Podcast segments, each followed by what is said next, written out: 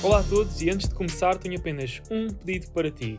Alguma vez retiraste algo deste podcast que tenhas aplicado na tua vida, negócios ou investimentos imobiliários? Se sim, então o meu pedido é muito simples e é que partilhes este podcast com outras pessoas. Podes partilhar através de screenshots, Insta Stories, partilhas em grupos do WhatsApp ou em conversas, enfim, aquilo que faça mais sentido para ti. Deste lado só quero ajudar o máximo de pessoas possível e ao contribuir desta forma acredito que estás a ter uma influência enorme nesta missão. Obrigado e espero que gostes do episódio de hoje. Se bem que não confiem muito nas avaliações do banco como critério para, para comprar ou vender imóveis, porque há, há, um risco dessa pessoa não ter feito um trabalho exaustivo que tu deves fazer quando vais investir. Que eles não podem passar muito mais do que uma manhã ou uma tarde a fazer aquele relatório. E tu, se vais comprar um imóvel, convém passar mais do que uma manhã ou uma tarde a pensar naquilo. Por alguém que veio de uma família que tinha muitas posses e que os amigos também têm todos muitas posses, versus um que se calhar pá, a família não tinha, mas que cresceu na vida a pulso. Estas duas pessoas chegam aos 30 anos bem, com uma história de vida completamente diferente e as decisões económicas que eles vão tomar são completamente diferentes. E se calhar o que um precisa é o oposto do que o outro precisa. Tenho pena que algumas pessoas, que se calhar até têm bastante potencial, que é, fiquem presas a chavões, fiquem presas a ideias-chave que os pais passaram, os avós passaram, que elas viveram na vida delas e que não saiam dali. E que não considerem que se calhar o mundo não é só aquilo, que há mais para ver.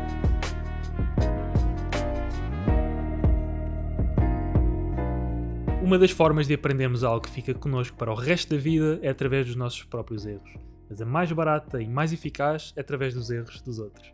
Este podcast é a minha tentativa de te ajudar a dar passos maiores e mais rápidos do que eu já dei, partilhando contigo as minhas experiências e aventuras como empreendedor e investidor imobiliário. Espero que gostes, que subscrevas e agora vamos ao episódio.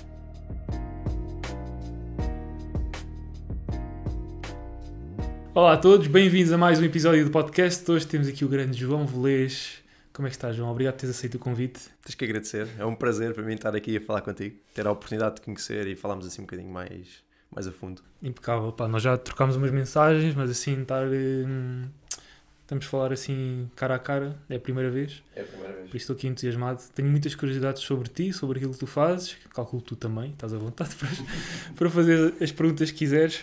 Mas olha, antes de começarmos a sério e nós investimos em imobiliário, portanto calculo que a certo ponto da conversa vamos começar aqui a escavar bem esse tema, mas antes disso, pá, fala-nos aqui um bocadinho sobre ti, quem é que tu és, como é que começou o teu percurso no imobiliário, o que é que fazias antes, se é que fazias alguma coisa, explica-nos aqui um bocadinho a tua história. Então bora lá. Epá, eu tive um, um percurso típico em que pá, fiz a, escolaridade normalmente, tirei economia, depois fui para a faculdade, tirei finanças, um, fiz mestrado de gestão, fiz Erasmus duas vezes, portanto aquele percurso muito típico, um, pelo menos para as pessoas à minha volta, em que quando acabo pá, tenho um estágio numa multinacional, depois passo mais uns, uns meses numa, numa consultora, e depois da consultora chego à multinacional que acabei por fazer tipo uma grande parte da minha carreira que foi a Philip Morris Internacional em Portugal é a tabaqueira e, e portanto, esse foi o meu percurso profissional. O imobiliário, respondendo à outra questão, aparece quando eu percebo que o, pá, o salário, as condições que eu tinha, bem, condições salariais que eu tinha associadas à minha função, não me permitiam aquilo que eu queria para a minha vida. Basicamente foi assim que apareceu o imobiliário. Ok, e como é que tu como é que chegaste a essa conclusão? Não é, não, talvez essa não seja a melhor pergunta, mas qual é que era a tua ambição, qual é que é a tua ambição e que te fez perceber isso? Fizeste as contas, pá, eu quero, sei lá, ter 100 eh, milhões em imobiliário. Ok, isto a ganhar 2, 3, 4, 5 ou 10 mil euros por mês que já não vai ser suficiente. Yeah. Pelo menos a curto prazo. Foi, yeah. foi por aí? Pá, foi um bocadinho por aí. Foi eu perceber que, por exemplo, no mundo corporativo, se tu quiseres ter algum tipo de sucesso financeiro, tens que fazer coisas que eu não estava muito disposto a fazer. E quando digo, não falo só a nível de horas de trabalho, mas também a nível um bocado político sabes? Uhum. Que é um comportamento um bocadinho. As grandes empresas acabam por ser quase semelhantes a partidos políticos, na perspectiva em que nem tudo é meritocracia, existe também ali sempre um quê de, de, de jogo de bastidores que tens que fazer, para além de, obviamente, seres bom e entregares muitas horas, uhum. e, e o teu upside não era gigante. Ou seja, aqui, e, ainda tens uma outra coisa que é. Ao, ao longo do tempo vais aumentando a tua condição, mas também vais aumentando os teus custos fixos. Tipo, tens mais um filho, uhum. compras um carro um bocado melhor. Portanto, eu comecei a ver um bocado pá, se eu for por aqui não vai dar. Yeah. Um, imobiliário, olha, se calhar numa fase inicial nem foi por paixão, uhum. ou seja, comecei a fazer porque percebi que era um, se calhar o maior veículo, ou pelo menos o veículo que, que me fez mais sentido. Yeah. depois começou-se a transformar numa paixão. E foi um bocado, foi um bocado por aí. Eu, eu experimentei várias coisas, não foi só imobiliário, também percebi, pá, eu, eu acompanho-te já há algum tempo, percebi que também já, já tiveste outros negócios, tiveste outras coisas que já fizeste. Uhum. No meu caso, igual. Eu, antes de, de investir em imobiliário, fiz outras coisas. Tipo, tentei di- diferentes negócios, nunca numa escala muito grande. Uhum. E quando faço a primeira compra de um imóvel, pá, percebo, uau, espera aí. Mas eh, as tuas primeiras compras foram para com que modelo de negócio? Arrendamento, revenda, construção? Eu acho que as nossas histórias aqui cruzam-se. É. Eu compro o primeiro imóvel com o objetivo de colocar em Airbnb e filo. Ah, tu conseguiste, eu não. Eu cheguei a fazer, Yeah. cheguei a fazer Airbnb, correu bem. Uhum. Depois de Airbnb, chega à altura, aquilo era uma zona mais ou menos sazonal na altura, Costa da Caparica. Aham. Portanto, arranjo um camon para, para pagar tipo acima do valor de mercado. Já, já tipo um bocado aquela cena Yeah. que hoje se fala de medium term. Pronto, eu na altura não tinha um nome para aquilo, mas, mas eu pensei, bem, durante o inverno meto aqui um gajo a pagar tipo um valor 50% acima do valor das rendas normais. E depois quando vier o verão, volto a fazer Airbnb. Yeah. Só que o que acontece? Chegamos ao inverno, eu meto lá o gajo, começo a olhar para o mercado, eu estava sempre dentro do mercado, à procura de novas oportunidades, e começo a ver se calhar podia fazer 60% do meu investimento ah, ao vender a casa logo. Uhum. E eu começo, para aí, fazer 60% de uma vez ou fazer eh, 12% ao ano em Airbnb? Hum, vou demorar se calhar 5 anos, não é? Talvez Partindo- mais. porque Talvez mais. For 12 bruto, não são 5 anos, Yeah. são Yeah. 10. Na altura aquilo dava para aí 15 ou assim, ficava Ah, tipo. dava para- 12 líquidos. Para aí, porque a casa tinha sido bem comprada e, e com este modelo de Airbnb mais depois, tipo, dava, dava para fazer. Mas basicamente percebi que se nada mudasse, portanto admitindo que o governo não ia mexer nas leis, que os Yeah. impostos em Isso foi quando, mais ou menos, em que altura? 2017 para 18. 17, 18, pois, nessa altura. E na altura já se falava, já se percebia que o governo mais tarde ou mais cedo ia mexer no, no Airbnb. Uhum. E, epá, pronto, eu tomei a decisão, não, se calhar faz mais sentido capitalizar-me já, Uhum. pego neste dinheiro, por exemplo, que aquele dinheiro já me permitia, se calhar, em vez de ir a uma oportunidade, ir a duas ao mesmo tempo. Foi esta a minha lógica. Yeah. E pensei, existe o, o custo temporal do dinheiro e, portanto, pá, vou já vender o imóvel. E, foi, e é assim que eu começo, começo a minha carreira de investidor imobiliário, em que continuava a trabalhar na tabaqueira. Isto era Uhum. tipo o meu side, o meu Yeah. side business. Espetáculo. Pá, pois, lá está, pá, com, quando tens um custo de oportunidade re- real com o dinheiro e até o tempo, né? esperar 5, 6 anos, Muito tempo. isso te faz falta liquidares para fazeres o próximo ou fazeres mais, não faz sentido agarrar o imóvel. Mas convém sempre deixar algumas coisas on the side. Eu comecei ao contrário, lá está. A história é muito semelhante na decisão inicial, era suposto ser Airbnb, não foi, acabou por ser por quartos, ainda tenho esse imóvel, não me arrependo nada de ter aguentado, mas lá está, foi, é possível aguentar imóveis até que se acaba a pólvora, não é? E a partir daí temos que fazer alguma coisa quanto a isso. E tu, pronto, optaste logo por fazer isso desde, desde o início. Sim. Hoje escolherias, com aquilo que sabes, hoje escolherias manter esse imóvel ou Isso é uma boa questão. a revenda na altura seria sem dúvida de qualquer forma a melhor solução. Imagina, na altura fez mesmo sentido porque eu, Hum. eu começo do zero. Aliás, eu começo do negativo porque eu tive que pedir dinheiro emprestado para o sinal. Uhum. Portanto, eu peço 90% ao banco e peço mais 10% a uma, a uma pessoa para me emprestar. Portanto, eu Yeah. literalmente não tinha cash. Uhum. Tinha uma ideia, não é? Tinha uma coisa que eu queria validar. Felizmente as pessoas acreditaram em mim, o banco e a pessoa que me emprestou o dinheiro. Uhum. Hum, e portanto, sabendo o que sei hoje é difícil, porque eu sei Yeah. que aquele imóvel ainda valorizou mais. Mas era uma situação, exato, se estavas sobre endividado, talvez, Talvez, e, e descapitalizado, também. provavelmente, porque se foste pedir emprestado para o sinal é porque não tinhas o, o, o a quantia suficiente. Yeah, nesse cenário, acho que faria o mesmo. Exato. Yeah. Agora, por outro lado, se- sabendo, não é? sabendo agora o que é que aconteceu historicamente, eu tinha ficado com todos os imóveis que comprei, pá, por uma Yeah. questão de, de valor crescente, não é? Eu não tinha era condições para o fazer. Claro. Daí eu entender que para certas pessoas faça sen- todo o sentido e, Uhum. e às vezes para a mesma pessoa em determinadas fases da vida pode fazer sentido ficar com ativos em rendimento. Sim, pá, depende, lá está. Tenho- temos quase a certeza que hoje fomos comprar quase o que comprarmos pá, nestas zonas com localização minimamente decente, aquilo que quer que compremos, um apartamento, uma moradia, um prédio, aquilo que seja, se aguentarmos isto durante 15 anos, a probabilidade de não fazer dinheiro é, é, é muito baixa. Eu diria zero. Só se houver uma, uma coisa tipo. Se cair aqui um meteorito, um ou meteorito, um uma cena terremoto. Mesmo assim, pá, 15 anos as cidades Dá para reconstruir, vamos aos seguros. Isso já não sei. Também Mas, desaparecem nessa altura. exato. Mas, mas pronto, lá está, o capital é limitado e também coisas a longo prazo em parcerias não faz assim muito sentido. Pá, portfólio, estás a ver? Para deixar É, aos filhos, já, é. hum, riqueza multigeracional através de empresa com alguém ou sociedades, pá. A não ser que seja ao esposo, ou à esposa, ou familiares, mesmo assim, mesmo assim. Mas pronto. Em relação à riqueza multigeracional, Uhum. eu- eu tenho sempre aqui um quê de. Nós podemos pensar num, num espaço de duas ou três gerações, não é? E aí, Uhum. aí estamos a pensar na multigeracional, mas chega uma altura que começa a ficar um bocadinho difícil tu perceberes o que é que vai acontecer, sabes? Eu- tu já passaste por isto de certeza absoluta, já compraste casas a heranças, Já. Pronto. Já me aconteceu também estar ali a ver uh, 20 herdeiros a tentarem vender o imóvel e eu tentar comprar, obviamente, Uhum. e a pensar o avô deles ou o bisavô deles, quando construiu isto e deixou a família, ele achava que estava a deixar eh, riqueza multigeracional e não Uhum. estava, porque depois chega ali uma altura que mais tarde ou mais cedo há uma geração que rebenta com as coisas. Mas pronto, isso é Sim, epá, isso eu também me bate um pouco com isso e, e com a Inês temos conversas sobre isso. sobre é isso. Eu óbvio, também passo imenso tempo a pensar sobre isso. Sim. Que é, ok, tipo... hum, Isto, do meu ponto de vista, é, é prioritário deixarmos... pá, o maior valor multidirecional que podemos deixar são valores para que, tipo, seja um imóvel 10, seja 50, seja 50 milhões de imóveis, tipo, as tuas gerações seguintes pensem assim, não preciso disso, eu consigo fazer também igual, ou sozinho, ou sei exatamente qual é, é o footprint para fazer até maior. Yeah. Porque para muitas pessoas, tipo, deixar um imóvel, dois imóveis, eh, é algo do outro mundo, pá, é um grande feito, e não digo que não seja, eh, mas a verdade é que se deixarmos a forma, tipo, a fórmula e os valores e a questão de, lá está, imobi- Isso um sendo o imobiliário um negócio muito relacional, para valores, confiança, palavra, esse tipo de coisas, deixarmos isso a teu filho ou... Vai conseguir. E, mas Já és pronto, pai? Ainda não és pai? não, não, tu és? Já sou. Já és?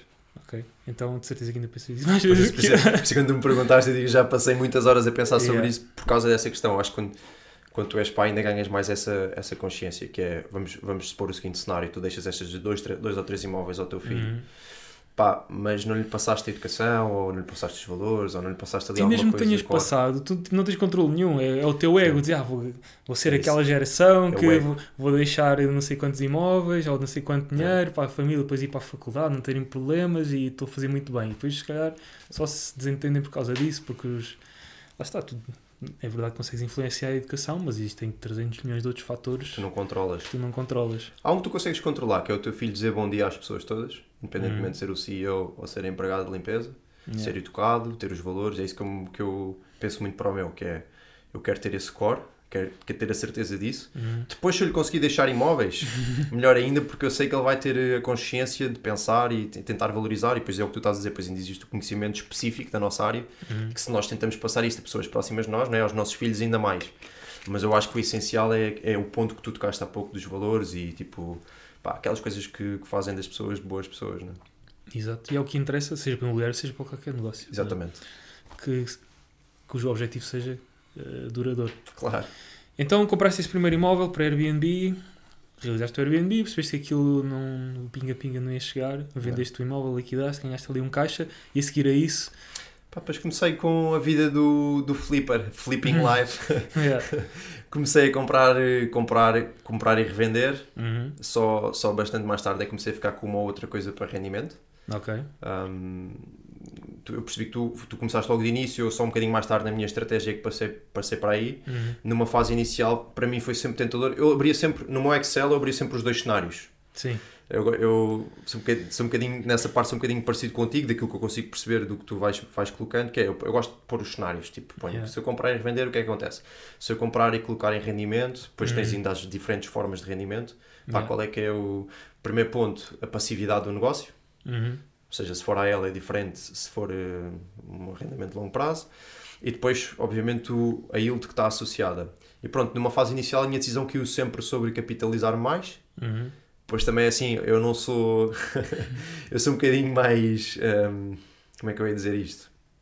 Fui aproveitando a vida Uhum. Portanto, também fui incrementando aqui um bocadinho os meus, os meus custos. Uhum. E portanto não fui. Pá, fui vivendo, basicamente. Fui, Yeah. fui viajando, fui fazendo coisas um bocadinho malucas, às vezes tomando algumas decisões racionalmente a nível de negócio não tão, tão prudentes. Uhum. Tive que passar um bocado por esse processo para hoje estar muito mais. Pá, focado. parte, não é? Faz parte. Eu próprio já fiz tanta porcaria e perdi tanto dinheiro. Mas pá, faz parte, fui enganado e não sei o quê. Mas pronto. E então, ou seja, já agora, tu estavas numa, numa empresa multinacional, tu começas. O teu, isto foi side hustle durante quanto tempo? Enquanto tu conci- conci- conciliavas com, com o teu trabalho? Isto foi até 2021, 21? sim. Em que na verdade, imagina, eu acabo por sair um bocadinho porque. hum, Ou seja, eu conseguia continuar de certa forma a conciliar se eu quisesse continuar a fazer a mesma coisa. Uhum. Quero ter tipo um ou dois flips a acontecer ao mesmo tempo, estar, a, estar aqui ou ali a ajudar um outro investidor. A questão foi, eu percebi que não era isso que me fazia feliz. Uhum. Ou seja, aquele dinheiro que eu estava a ganhar ali, a segurança que eu tinha, por um lado era bom, por outro lado era castrador. Porque não me permitia ter mais tempo focado no negócio, por exemplo, como tu estás há mais tempo do que eu, pá, tu acordas de manhã e pensas real estate até te deitares.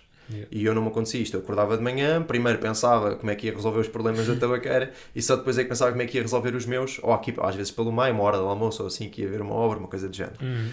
Uh, portanto, eu tive, a- e depois ainda, ainda para mais, depois como fui pai, não é? Ainda, tens aquela, aquela questão de que nasce o teu filho, começas a ter uns custos fixos mais altos. Uhum. Um, foi um bocadinho uma decisão que eu tive que tomar, que foi sacrificar uma coisa que era certa, que dava algumas condições, mas que por outro lado um, fazia com que eu não me conseguisse dedicar 100% ao imobiliário, um, versus, pá, se calhar ir para um, para um caminho mais insegurança, mas onde eu consigo realmente começar a fazer crescer o meu negócio. Hoje, ao dia de hoje, não é? estamos aqui sentados hoje, consigo dizer que foi a melhor decisão que eu tomei. Yeah. Um, um, tinhas um upside melhor do, Yeah. deste lado. sim, muito, muito maior. Mais risco, como é óbvio, é? Muito mais risco, Continuamos a ter, bastante. continuas a ter, continuamos a ter, todos os dias. mas viste aqui um upside, um upside maior.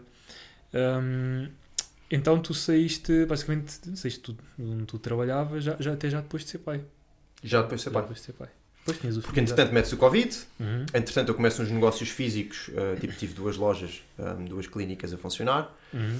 percebi que aquilo também não me dava muito gozo, entretanto aquilo, o negócio começa, corre muito bem, vem o Covid, bumba, fechou os negócios, Clínicas que é tipo dentários, assim. agora vais-te rir, esta aqui ainda não comecei a ninguém, eu tinha clínicas de pediculose, Faz, sabes o que é? Não sei o que é. Agora vais-te rir. Um, eu tinha clínicas de, de remoção de piolhos e lêndias em crianças. Parece-me válido, Yeah. junto de uma escola ou assim. Exatamente, exatamente. E aquilo começou a correr muito bem, pá. Foi assim a minha primeira experiência de negócio mais à séria. Como é que te lembraste disso? Tipo, Ah, sei. pá, foi um amigo meu que tinha, tinha Hum. um, estava a correr bem, eu tinha acesso tipo aos, aos, aos financials do Ah, negócio dele. yeah. E eu pensei, bem, olha, ah, pensei que era passivo, primeiro ponto, pensei que era Hum. uma cena que tu montavas, montavas a cena e depois está ali a gerar tipo cash flow, passivo.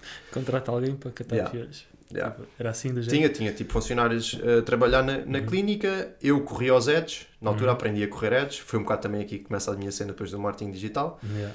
Um, muito autodidata, porque não, a minha formação era em finanças e gestão, ou seja, o marketing Uhum. específico de estar a implementar não era, não era a minha formação de base. Um, e pronto, abre aquilo antes do Covid, depois metes o Covid, foi uma grande confusão. Depois, mais, mais tarde, eu percebo que aquilo não era nada passivo, pelo contrário, exigia muito de mim. Género, se eu estivesse lá, vendia muito mais do que se eu não Uhum. tivesse. Ok. Um, pá, e muitas coisas, e depois na altura decidi que, pá, que não fazia sentido estar a alocar ali o meu tempo quando eu fazia um flip e se calhar ganhava tipo 30 mil euros de uma vez, Uhum. pá, estar ali tipo, estás a ver? Yeah. Por cima não era em Lisboa, era fora de Lisboa, tinha que fazer muitos quilómetros. Tinha, tinha que ser ali um volume grande para, para compensar, não é? Não são coisas. Não Exatamente. vendo um serviço desses por 200 euros. Acho que foi 200 euros. Vendes por, por um ticket mais baixo. Vendes, o ticket era na altura sete- para a volta de 70, 80 euros e depois de Uhum. repente tentavas fazer um upsell para os produtos todos que tu tinhas no negócio. Uhum. Um, mas é como digo, por exemplo, se eu estivesse lá, os upsells aconteciam. Se eu não estivesse lá, os upsells Yeah. não aconteciam. A parte das vendas tinha que ser em loco, não era nada na página. Depois. Era um negócio E- físico. Uhum. Pá, foi brutal porque para mim foi. Ou seja, eu acabei por não ganhar dinheiro com aquilo, pelo contrário, perdi dinheiro, mas ganhei muita experiência que para mim foi relevante e muitas aprendizagens, nomeadamente fazer coisas que eu gosto. Porquê? Porque eu a determinada altura deixei de gostar daquilo. Uhum. E tu tens um negócio que não gostas é, é agridoce, percebes? Não... Sim, tens um negócio que não gostas e que estás envolvido, porque não há nada É. mal em comprar, tens um negócio que Passivo. és o investidor, não é? Sim. Aquilo rola, tens alguém que é apaixonado pelo, por essa indústria Exatamente. E, e que trabalha lá e tu, pronto, estás, estás a ver de fora, como acontece muito por aí, né? Franchises e tudo mais. É. Os CEOs do McDonald's se calhar nem vão comer lá, nem gostam de hambúrgueres, não sei. CEOs não, os, eh, os investidores, Sim. Eh, que é uma empresa pública, por isso. O- board, digamos assim.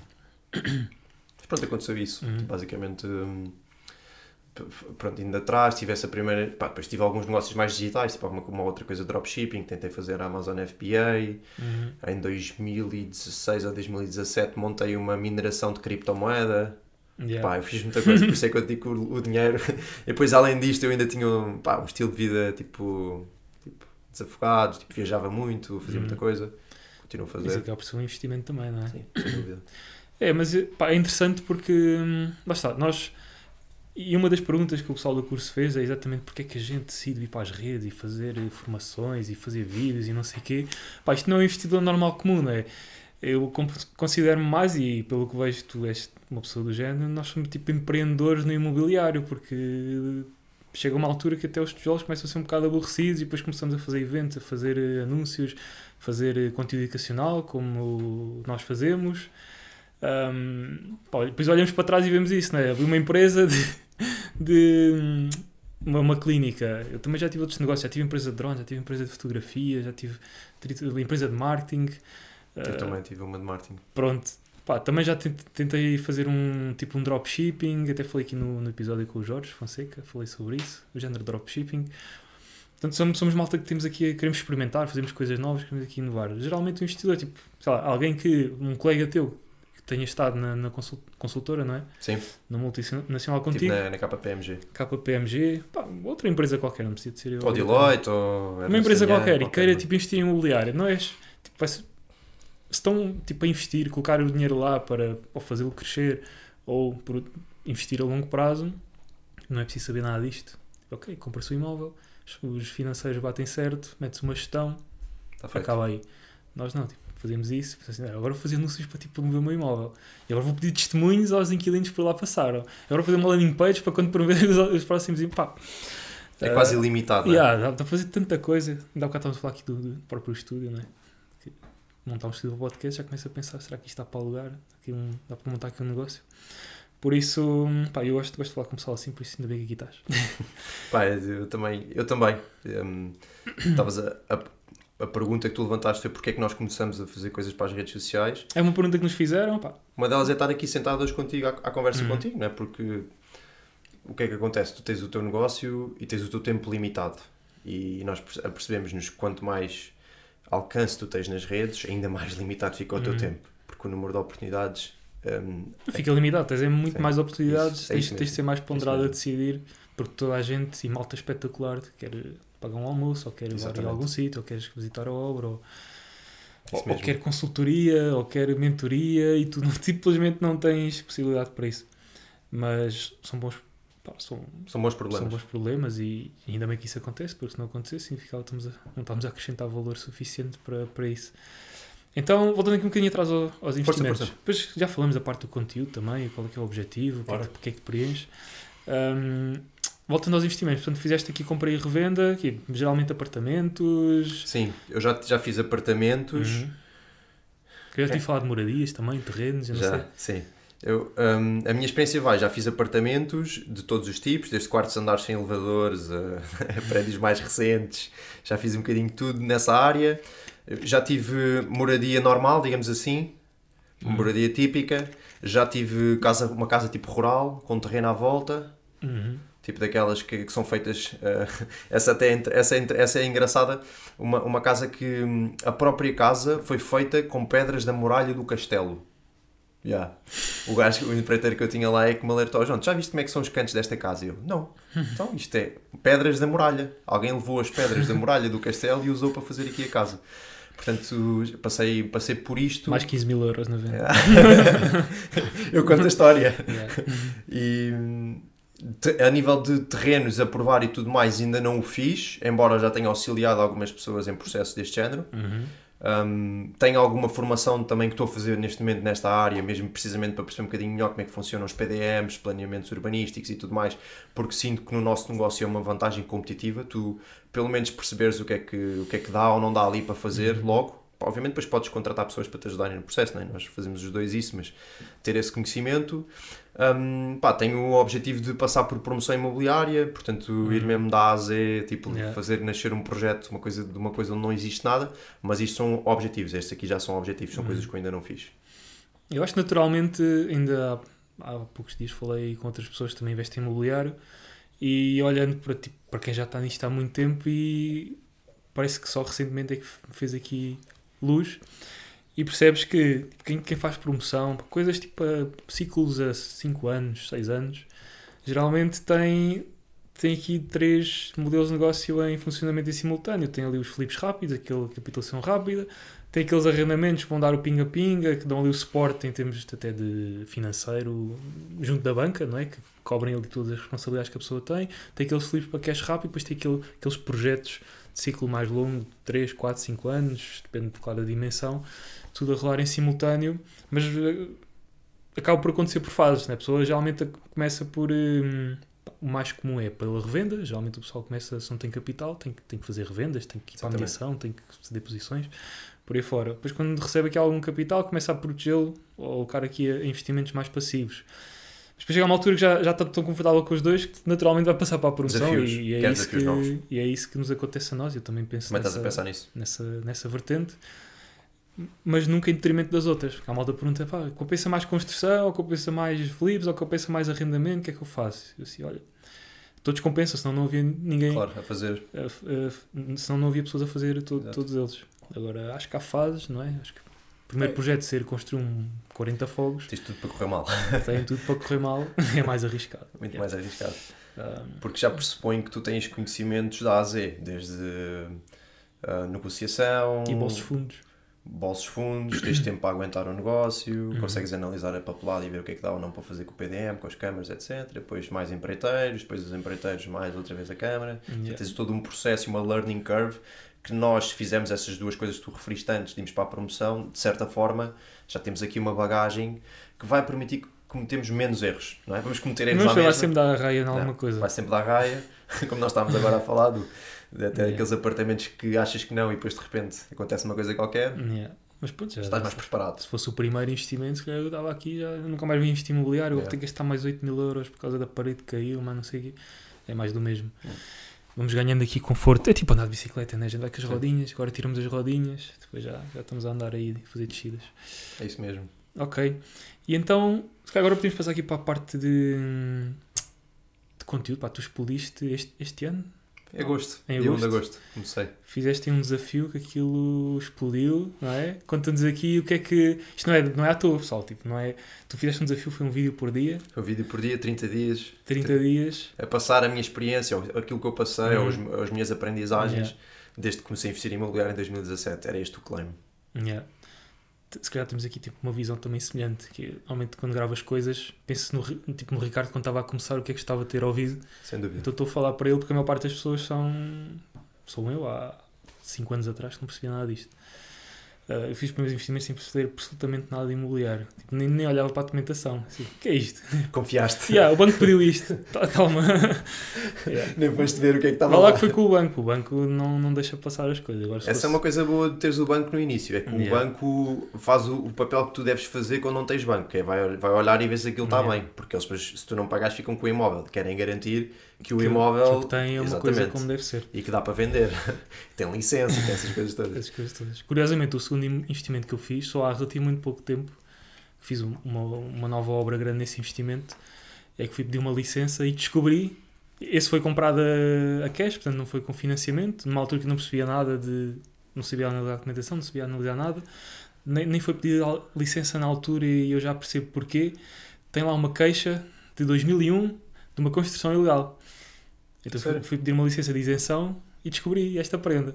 Portanto, porque na altura, lá está, eh, eles conseguiram dar aqui a volta à questão sem precisar da, isenção de licença, aquela certidão de 51, sim, sim, sim, conseguiram dar a volta naquela escritura e pronto, agora pedi para uma nova escritura, até foi num refinanciamento e descobri essa surpresa. Portanto, pessoal, não se metam nas coisas à, à maluqueira, que isto agora pá, vou, vou ter que resolver isto de alguma forma. Mas pronto. Ou então não faz o refinance, né? continua a É. contar. É, outra opção. Não tem Sim, não, também consegui dar a volta Sim. de forma legal, atenção. Mas, mas foi ali uma coisa que atrasou o processo bastante. Por isso, yeah, o banco ajuda muito no início porque hum, faz o teu due diligence Exatamente. por ti. Em termos de financeiros, qual vai ser a rentabilidade, não sei o quê, isso já é contigo. O banco não vai ver por quanto. Quer dizer, o, o banco faz isso, pede uma avaliação, A avaliação já te ajuda também. Dá-te uma um ancoragem. dá-te ali uma ancoragem. Portanto, Se bem que não confia muito nas avaliações do banco como critério para, para comprar ou vender imóveis, porque há, há um risco dessa pessoa não ter feito um trabalho exaustivo que tu deves fazer quando vais investir. Porque uhum, eles recebem se calhar 40 a 60 ou 70 euros para fazer uma avaliação. Quer isto dizer que eles não podem passar muito mais do que uma manhã ou uma tarde a fazer aquele relatório. E tu, se vais 15 comprar um imóvel, convém passares mais do que uma manhã ou uma tarde a pensar naquilo. Não é? Por causa disso. É, as avaliações, e não são avaliações do banco, são avaliações de forma geral. Claro, claro que há empresas mais especializadas até em tipos de imóveis do que Sim. outras.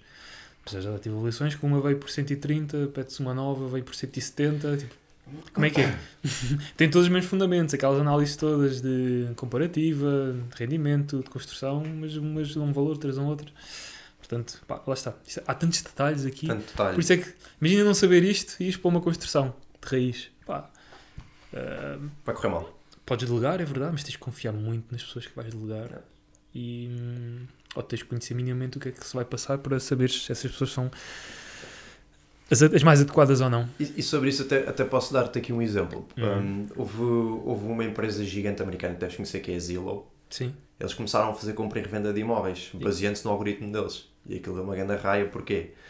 Porque há certos detalhes que um algoritmo não consegue apanhar, mas tu como investidor tens que apanhar. Vou-te dar um exemplo. Se de um lado do prédio está sombra e tu não vês o sol o dia inteiro, e do outro lado tens tipo uma luminosidade brutal, eles podem ser iguaizinhos, Uhum. mas eu garanto que um vai valer muito mais do que o outro. Yeah. E agora eu pergunto, onde é que está no- isto no algoritmo? O que é que começou a acontecer? Eles começaram a escalar o negócio deles e começaram a perceber que as os pressupostos que eles partiam depois para a revenda não estavam certos. E passado pouco tempo voltaram atrás com o modelo de negócio e sofreram imenso em bolsa com isso por causa disso. Porque Uhum. as avaliações têm que ser feitas pela pessoa que vai investir, garantindo que cobriu tudo aquilo que é possível e que está Yeah. disponível e todas as informações que estão e não estão disponíveis. As que não estão, tens que ir atrás delas também. Exato. Pá, o exemplo que estávamos a falar há pouco, ali fora, do, do apartamento que de repente tem que gastar mais 4 ou 5 mil euros porque tem que estocar a casa toda, porque é um apartamento antigo. Se tu fizeres uma análise, e nós em Portugal ainda temos menos informação, é? nós vamos a um casa afora, um idealista, um mesmo com um confidencial Sim. imobiliário, pá, aquilo tem sempre uma margem de erro. E tu vais a uma rua que tem prédios, uns estão de betão, outros são de tabique, pá, o valor metro quadrado de betão vai ser completamente diferente do Completamente diferente. do metro quadrado de tabique, o valor de remodelação de tabique vai ser diferente do metro quadrado de betão, depois mais a questão do sol, um tem visto, outro não tem, um é o segundo andar, tem um prédio à frente, outro tem o prédio mais perto, outro tem o prédio mais longe. Pá, tinha que ser um algoritmo, o algoritmo tinha que ser um robô ir lá e tirar todos estes dados, que é impossível. Pelo menos num curto espaço de tempo é impossível. Yeah, num curto espaço de tempo é Aquilo impossível. que nós conseguimos ver agora, é, pá, não estou a ver como é que possa isso é ser que feito isso. às vezes mandam negócios, pá, Ricardo, olha aí, não sei o que, esta mar, assim, então, isto é de tabique, isto não vai ser 5 mil euros metro quadrado, vai ser 4.400, 4.500. Minha obra não vão ser 35 mil euros, Não sei mais. vão ser 40, 45, ou pelo menos eu tenho que me preparar para esses 40 ou 45. Ah, ok. Pronto, fechou, caiu o negócio. Por isso é preciso muita atenção nesse, nesse aspecto. E hum, agora, pensando nisso também, voltando muito atrás da nossa conversa, eu comecei com o arrendamento. Eu sou um gajo bastante conservador e hum, para mim começar com o arrendamento foi, foi mais confortável Deu-te paz de porque, espírito. Porque pá, aquilo arrenda-se mais 50 euros, menos 50 euros, desde que paga a prestação, tenha um cash flowzinho, paga as despesas, paga o O condomínio. imóvel está a valorizar. Foi mais fácil. Como... Eu, se calhar, se pá, não- imagina que eu não tinha dinheiro. Se calhar nunca tinha investido em imobiliário porque eu ia pensar, eu comprei revenda, né? Mas quanto é que isto se vai vender, não é? Ah, quanto é que eu vou gastar em obras? E é assim me dá um bocado de ansiedade. Mesmo quando comecei a comprar e revender mais, tive aqui um pouco que ultrapassar isso, embora já investisse há, há muito mais tempo. tempo. Yeah. Hum. Por isso, hum, pá, isto depois depende de pessoa para pessoa, mas acho que era aqui um fator interessante.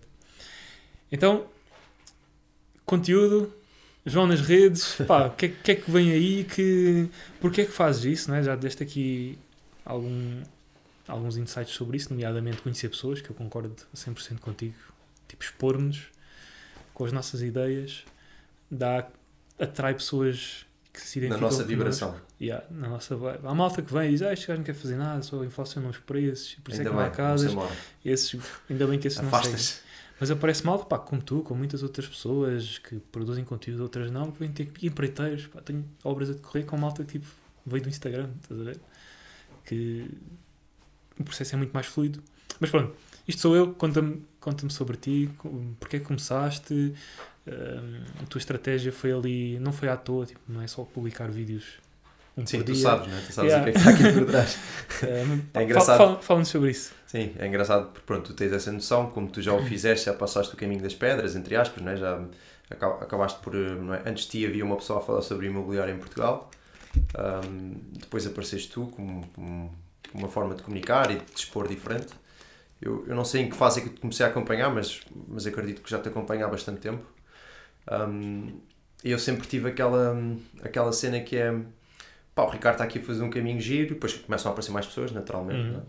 é? Um, eu consigo perceber que ele esteja a usar as redes sociais, consigo perceber que isso trouxesse vantagens para o teu negócio, mas eu na altura não estava disponível para o fazer mentalmente. Porque, Uhum. pá, eu era um bocadinho anti-redes sociais, estás a ver? Eh, pá, Instagram, ninguém tem que saber nada da minha vida. Yeah. Um, fazia umas publicações, tipo, sei lá, por ano, se calhar punha 3 ou 4 coisas no Instagram. Isto era a minha vivência com as redes sociais até dia 1 de agosto.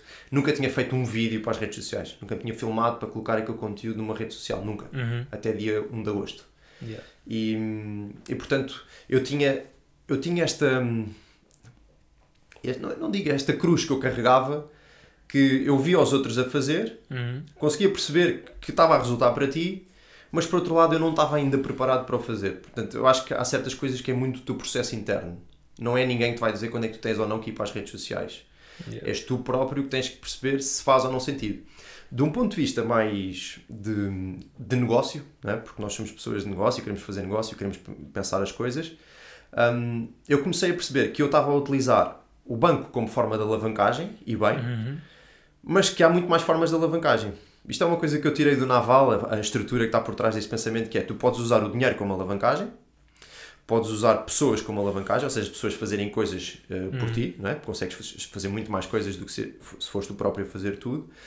Consegues usar tecnologia como forma de alavancagem, por exemplo, fazes um programa como o Confidencial Imobiliário, que aquilo tem o custo de fazeres uma, Uma vez, vez e... e- depois estás sempre a faturar. É uma forma gigante de alavancagem. Aliás, grandes negócios no mundo são, são tão baseados em tecnologia como o, core da alavancagem que eles usam. E depois há um que é baratinho, que está disponível para toda a gente, que é mídia. Yeah. Até há pouco tempo, mídia, tu tinhas que pagar, se calhar, 100 mil euros para aparecer no telejornal né? ou na rádio. Hoje em dia, não te custa nada. Pegas no teu telefone que tu já tens, porque já Yeah. gastaste mil euros no iPhone, filmas a ti próprio a fazer conteúdo Uhum. e de repente tu, tu crias quase o teu próprio canal de rádio, ou o teu Yeah. canal de televisão, o teu programa de televisão. Portanto, isto foi a lógica por trás que me levou a perceber que mídia era interessante. Depois, o que é que me fez, o que é que me fez começar? Hum, foram vários triggers. Eu, está aqui o Tiago, eu já andava a falar disto com ele, sei lá, há um ano, mais, mais do que um ano. Uhum. Um, sempre usando a ti, depois apareceu o João, pá, mais as pessoas que já estavam lá para trás, como exemplo, e dizer, pá, isto é uma coisa que está a resultar. E, e eu comecei a perceber que pronto, existe aquele histórico, estava a trabalhar na tabaqueira, sai, começa a empresa de marketing, portanto, quando eu faço um negócio de marketing, aprendo muito sobre marketing digital. Yeah. Já tinha aprendido para o meu negócio físico, depois fui fazer para outras pessoas, ainda aprendi mais. E começo a perceber que eu tinha a capacidade a nível de conhecimento, Uhum. eu se calhar tinha a capacidade a nível de comunicação, porque naturalmente tenho jeito para comunicar. Um, se calhar não tenho jeito para outras coisas, mas para comunicar tenho, tenho, tenho algum jeito. E hum, se eu uh, usasse esta forma de leverage, eu se calhar conseguiria ter aqui algum sucesso que me iria alavancar o meu negócio. Uhum. Um, e pronto, foi isto. Foi, foi perceber o quão importante era e depois foi começar a trabalhar o meu mindset, preparar-me para ir para a frente das câmaras, preparar-me para o gajo que vai lá insultar-te gratuitamente, dizer que tu és um atrasado mental, Yeah. preparar-me para, estás a ver? Para os teus amigos a dizerem que epá, até agora és influencer, és Uhum. não sei o quê, pá. E hum, todo esse, toda essa preparação eu, eu senti que eu tive que fazer antes para me blindar, para depois quando começasse, começasse à sério. E que Uhum. isso fosse quase imp- impenetrável na minha carapaça. Yeah. E pronto, foi este o meu percurso. Foi isto que É, me levou isso- até aqui. co- co- consigo identificar-me com, com esta questão dos amigos e tipo, de ir para as câmaras e os haters. Eu. O meu percurso foi um bocadinho diferente. Eu comecei com o TikTok e tipo, o TikTok é uma coisa que dava, es- ganhava escala de forma muito anónima. Tu apareces, ninguém, tu não, não há propriamente aquela, como no Instagram há, aqueles amigos Sim, que te sim, seguem, sim, não sei o quê. Tipo, TikTok, aquilo quase nem segues ninguém e aparece depois que mais interessa. E então, tipo, o meu tratamento de choque começou por aí, lá está, por umas coisinhas também que eu até gastei na obra. A malta diz, isso é impossível, não sei o quê. Depois umas fotos de obra, esta eletricidade está toda mal feita. Estás a ver? Mas tipo, é Sim. sempre malta, hum, mesmo familiares, amigos não faziam ideia que tinha TikTok, nada do género. Depois é que comecei a trazer, depois passei para o YouTube, novamente, uma coisa que não tem amigos, malta de perto a Ok. seguir, absolutamente. Passaste, fizeste TikTok, YouTube e só depois é TikTok, Instagram. yeah, TikTok, TikTok, mailing list, YouTube. Comecei a falar pela mailing list também, tipo, sema- semanalmente. Depois parei, deixei de ter tempo para isso. Um, TikTok, playlist, YouTube, play- a playlist, newsletter, uh, YouTube e só depois, passado, sei lá, quase um ano, aí sim, Instagram é que comecei a pá, partilhar umas stories. Fiz, fiz uma primeira live tipo, com a Flávia Prado, na altura ela já Uhum. tinha alguma presença, também já fazia, ela fazia umas lives todas as semanas e Ok. eu acabei por falar com ela e fizemos ali uma live. Depois a partir daí começou a desenrolar ali no início, final de 2020, início de 2021. É, curiosamente, já agora, aproveito aqui vou partilhar 2021, ok. 2021. Mas eu em 2019 já partilhava algumas coisas. E a questão de estar à frente da câmara, hum, pá, não sei se é relevante ou não, mas tipo, em- em- durante 2019 tinha uma câmara e gravei montes de vlogs, tipo de cenas à toa, sei lá, ia à, à rábida, fui umas férias, gravava Gravavas, tipo vlog de tudo, nunca publiquei em lado nenhum, Tinha a ver com os drones ou não tinha nenhuma ligação? Não. é, Nada a ver com Nada a eu ver. Tinha drones também, fazia umas cenas com os drones. É mais na, na ótica criativa. Tipo, Ok. nunca foi editado. Editei um ou dois, aproveitei umas coisas. Mas, é, yeah, estar confortável à frente da câmera, eu sinto que começou muito aí, com coisas que eu gravei. e, pá, tipo, estás a ver? Estás num local público até. Aqui gravo no estúdio, não, não tenho propriamente ninguém a olhar. Mas, sim, Mas quando ia à obra, yeah, se eu fosse à obra, ia ter lá os empreiteiros, aquilo, logo no início aquilo parecia um bocado estranho para eles, mas depois habituaram-se também. Depois também comecei um bocado a cagar. que se lixe. É o processo. Yeah. E então, por acaso, é um, aqui um facto, acho que é interessante partilhar. É, lá está, isto não é de um momento para o outro. Mas acho que mesmo quem, quem partilha coisas nas redes sociais, tipo, quem, quem pensa nisso, claro que nos vê a nós, que chegamos a mais pessoas, mas eu conheço malta que lá, tem mil seguidores, 900 seguidores, também partilha aquilo que faz. Partilha uma opinião, partilha aquilo que faz, mete umas fotos, uns vídeos. Não precisa de ser viral, não precisa de chegar a não sei quantas views, não precisa de fazer anúncios, mas pelo menos só o facto de teres tipo, o teu currículo ali e quando falas com alguém diz assim, olha, Tá normalmente, normalmente as pessoas não- já não trocam contactos, cartões, trocam, olha, qual é que é o teu Instagram, qual é que é o teu LinkedIn no máximo. Isso é uma grande vantagem. E a pessoa vai ver, podes ter 100 seguidores, vai ver, oh, sou investidor imobiliário e, e falas, já fiz uns flips, uns arrendamentos, ele vai ver o teu perfil, realmente tem lá umas fotos, tipo, uma já tem dois anos e meio, outra já tem dois anos, não, este gajo sabe o que faz. Estás a ver? Não precisa de ser viral, não precisa ter ali um conteúdo cheio de legendas e luzes e blá blá blá, como temos aqui. Concordo contigo. Serve muito como currículo, portanto, malta desse lado, não compliquem. Podem, vocês podem ter presença e alavancar-se nela só por partilharem aquilo que fazem e de forma Sim. genuína. De forma completamente anónima. Ontem, por acaso, estava a ajudar com uma pessoa da área de marketing digital. Ele estava-me a dizer que assistiu há um dia ou dois ao lançamento de uma pessoa que tinha 2 ou 3 mil seguidores no Instagram. Fez 80k no lançamento. Isto é só para dizer às pessoas. ah, a questão da, da. Queres ter muita gente, muitos followers, isso é só uma, uma vanity matter. Yeah. me- Metric, quero dizer. Ou seja, é uma, uma cena de vaidade completa. Porque É o que interessa é negócio, não é? O que Yeah. interessa é negócio, é tu credibilizares e concordo a 100% com o teu ponto que é hoje em dia eu não preciso dizer a ninguém o que é que eu faço. Yeah. Porque é- é- as pessoas vão lá e veem. Não, não, eu não sou eu que tenho que lhes dizer o que é que. Elas podem ir lá e veem o que é que eu estou, porque é que eu penso, um ou outro caso que eu vou mostrando, Uhum. se bem que eu ainda não estou a fazer muito isso, vou fazer mais à frente. Mas as pessoas tiram a sua própria conclusão. E deixa de ser Uhum. ao contrário, que é tu vais falar com uma pessoa que não te conhece de lado nenhum e tu tens de dizer, ah, eu sou o Ricardo, pá, faço fixo sem flips, fazes, será que fazes? Porque Existe sempre aquela desconfiança Uhum. Yeah, yeah. que é uma coisa que deixa de existir quando tu estás exposto socialmente. As pessoas já te conhecem previamente, não é? Yeah. Mas lá está, não precisas não precisa de aparecer a toda a gente. Tu podes, tipo, num fórum, imagina, fórum de imobiliário, como nós temos o fórum da casa, ou um grupo no Facebook, ou no Discord, em que só começas a falar com alguém dizes, olha, hum, fala, não sei o quê, olha, eu gosto muito de investimento, blá, blá, por aí fora, pá, segue-me aí no Instagram, olha, já agora podes ver as minhas obras. Tipo, credibilidade Máximo. máximo. Porque as pessoas estão no Instagram, mesmo são, são plataformas que as pessoas estão muito. Vale mais do que mandar um currículo, um PDF. Aí abrir um PDF, está ali no e-mail por ver. Já, tá o Adobe. Reader já nem está atualizado. Yeah, aquilo dá.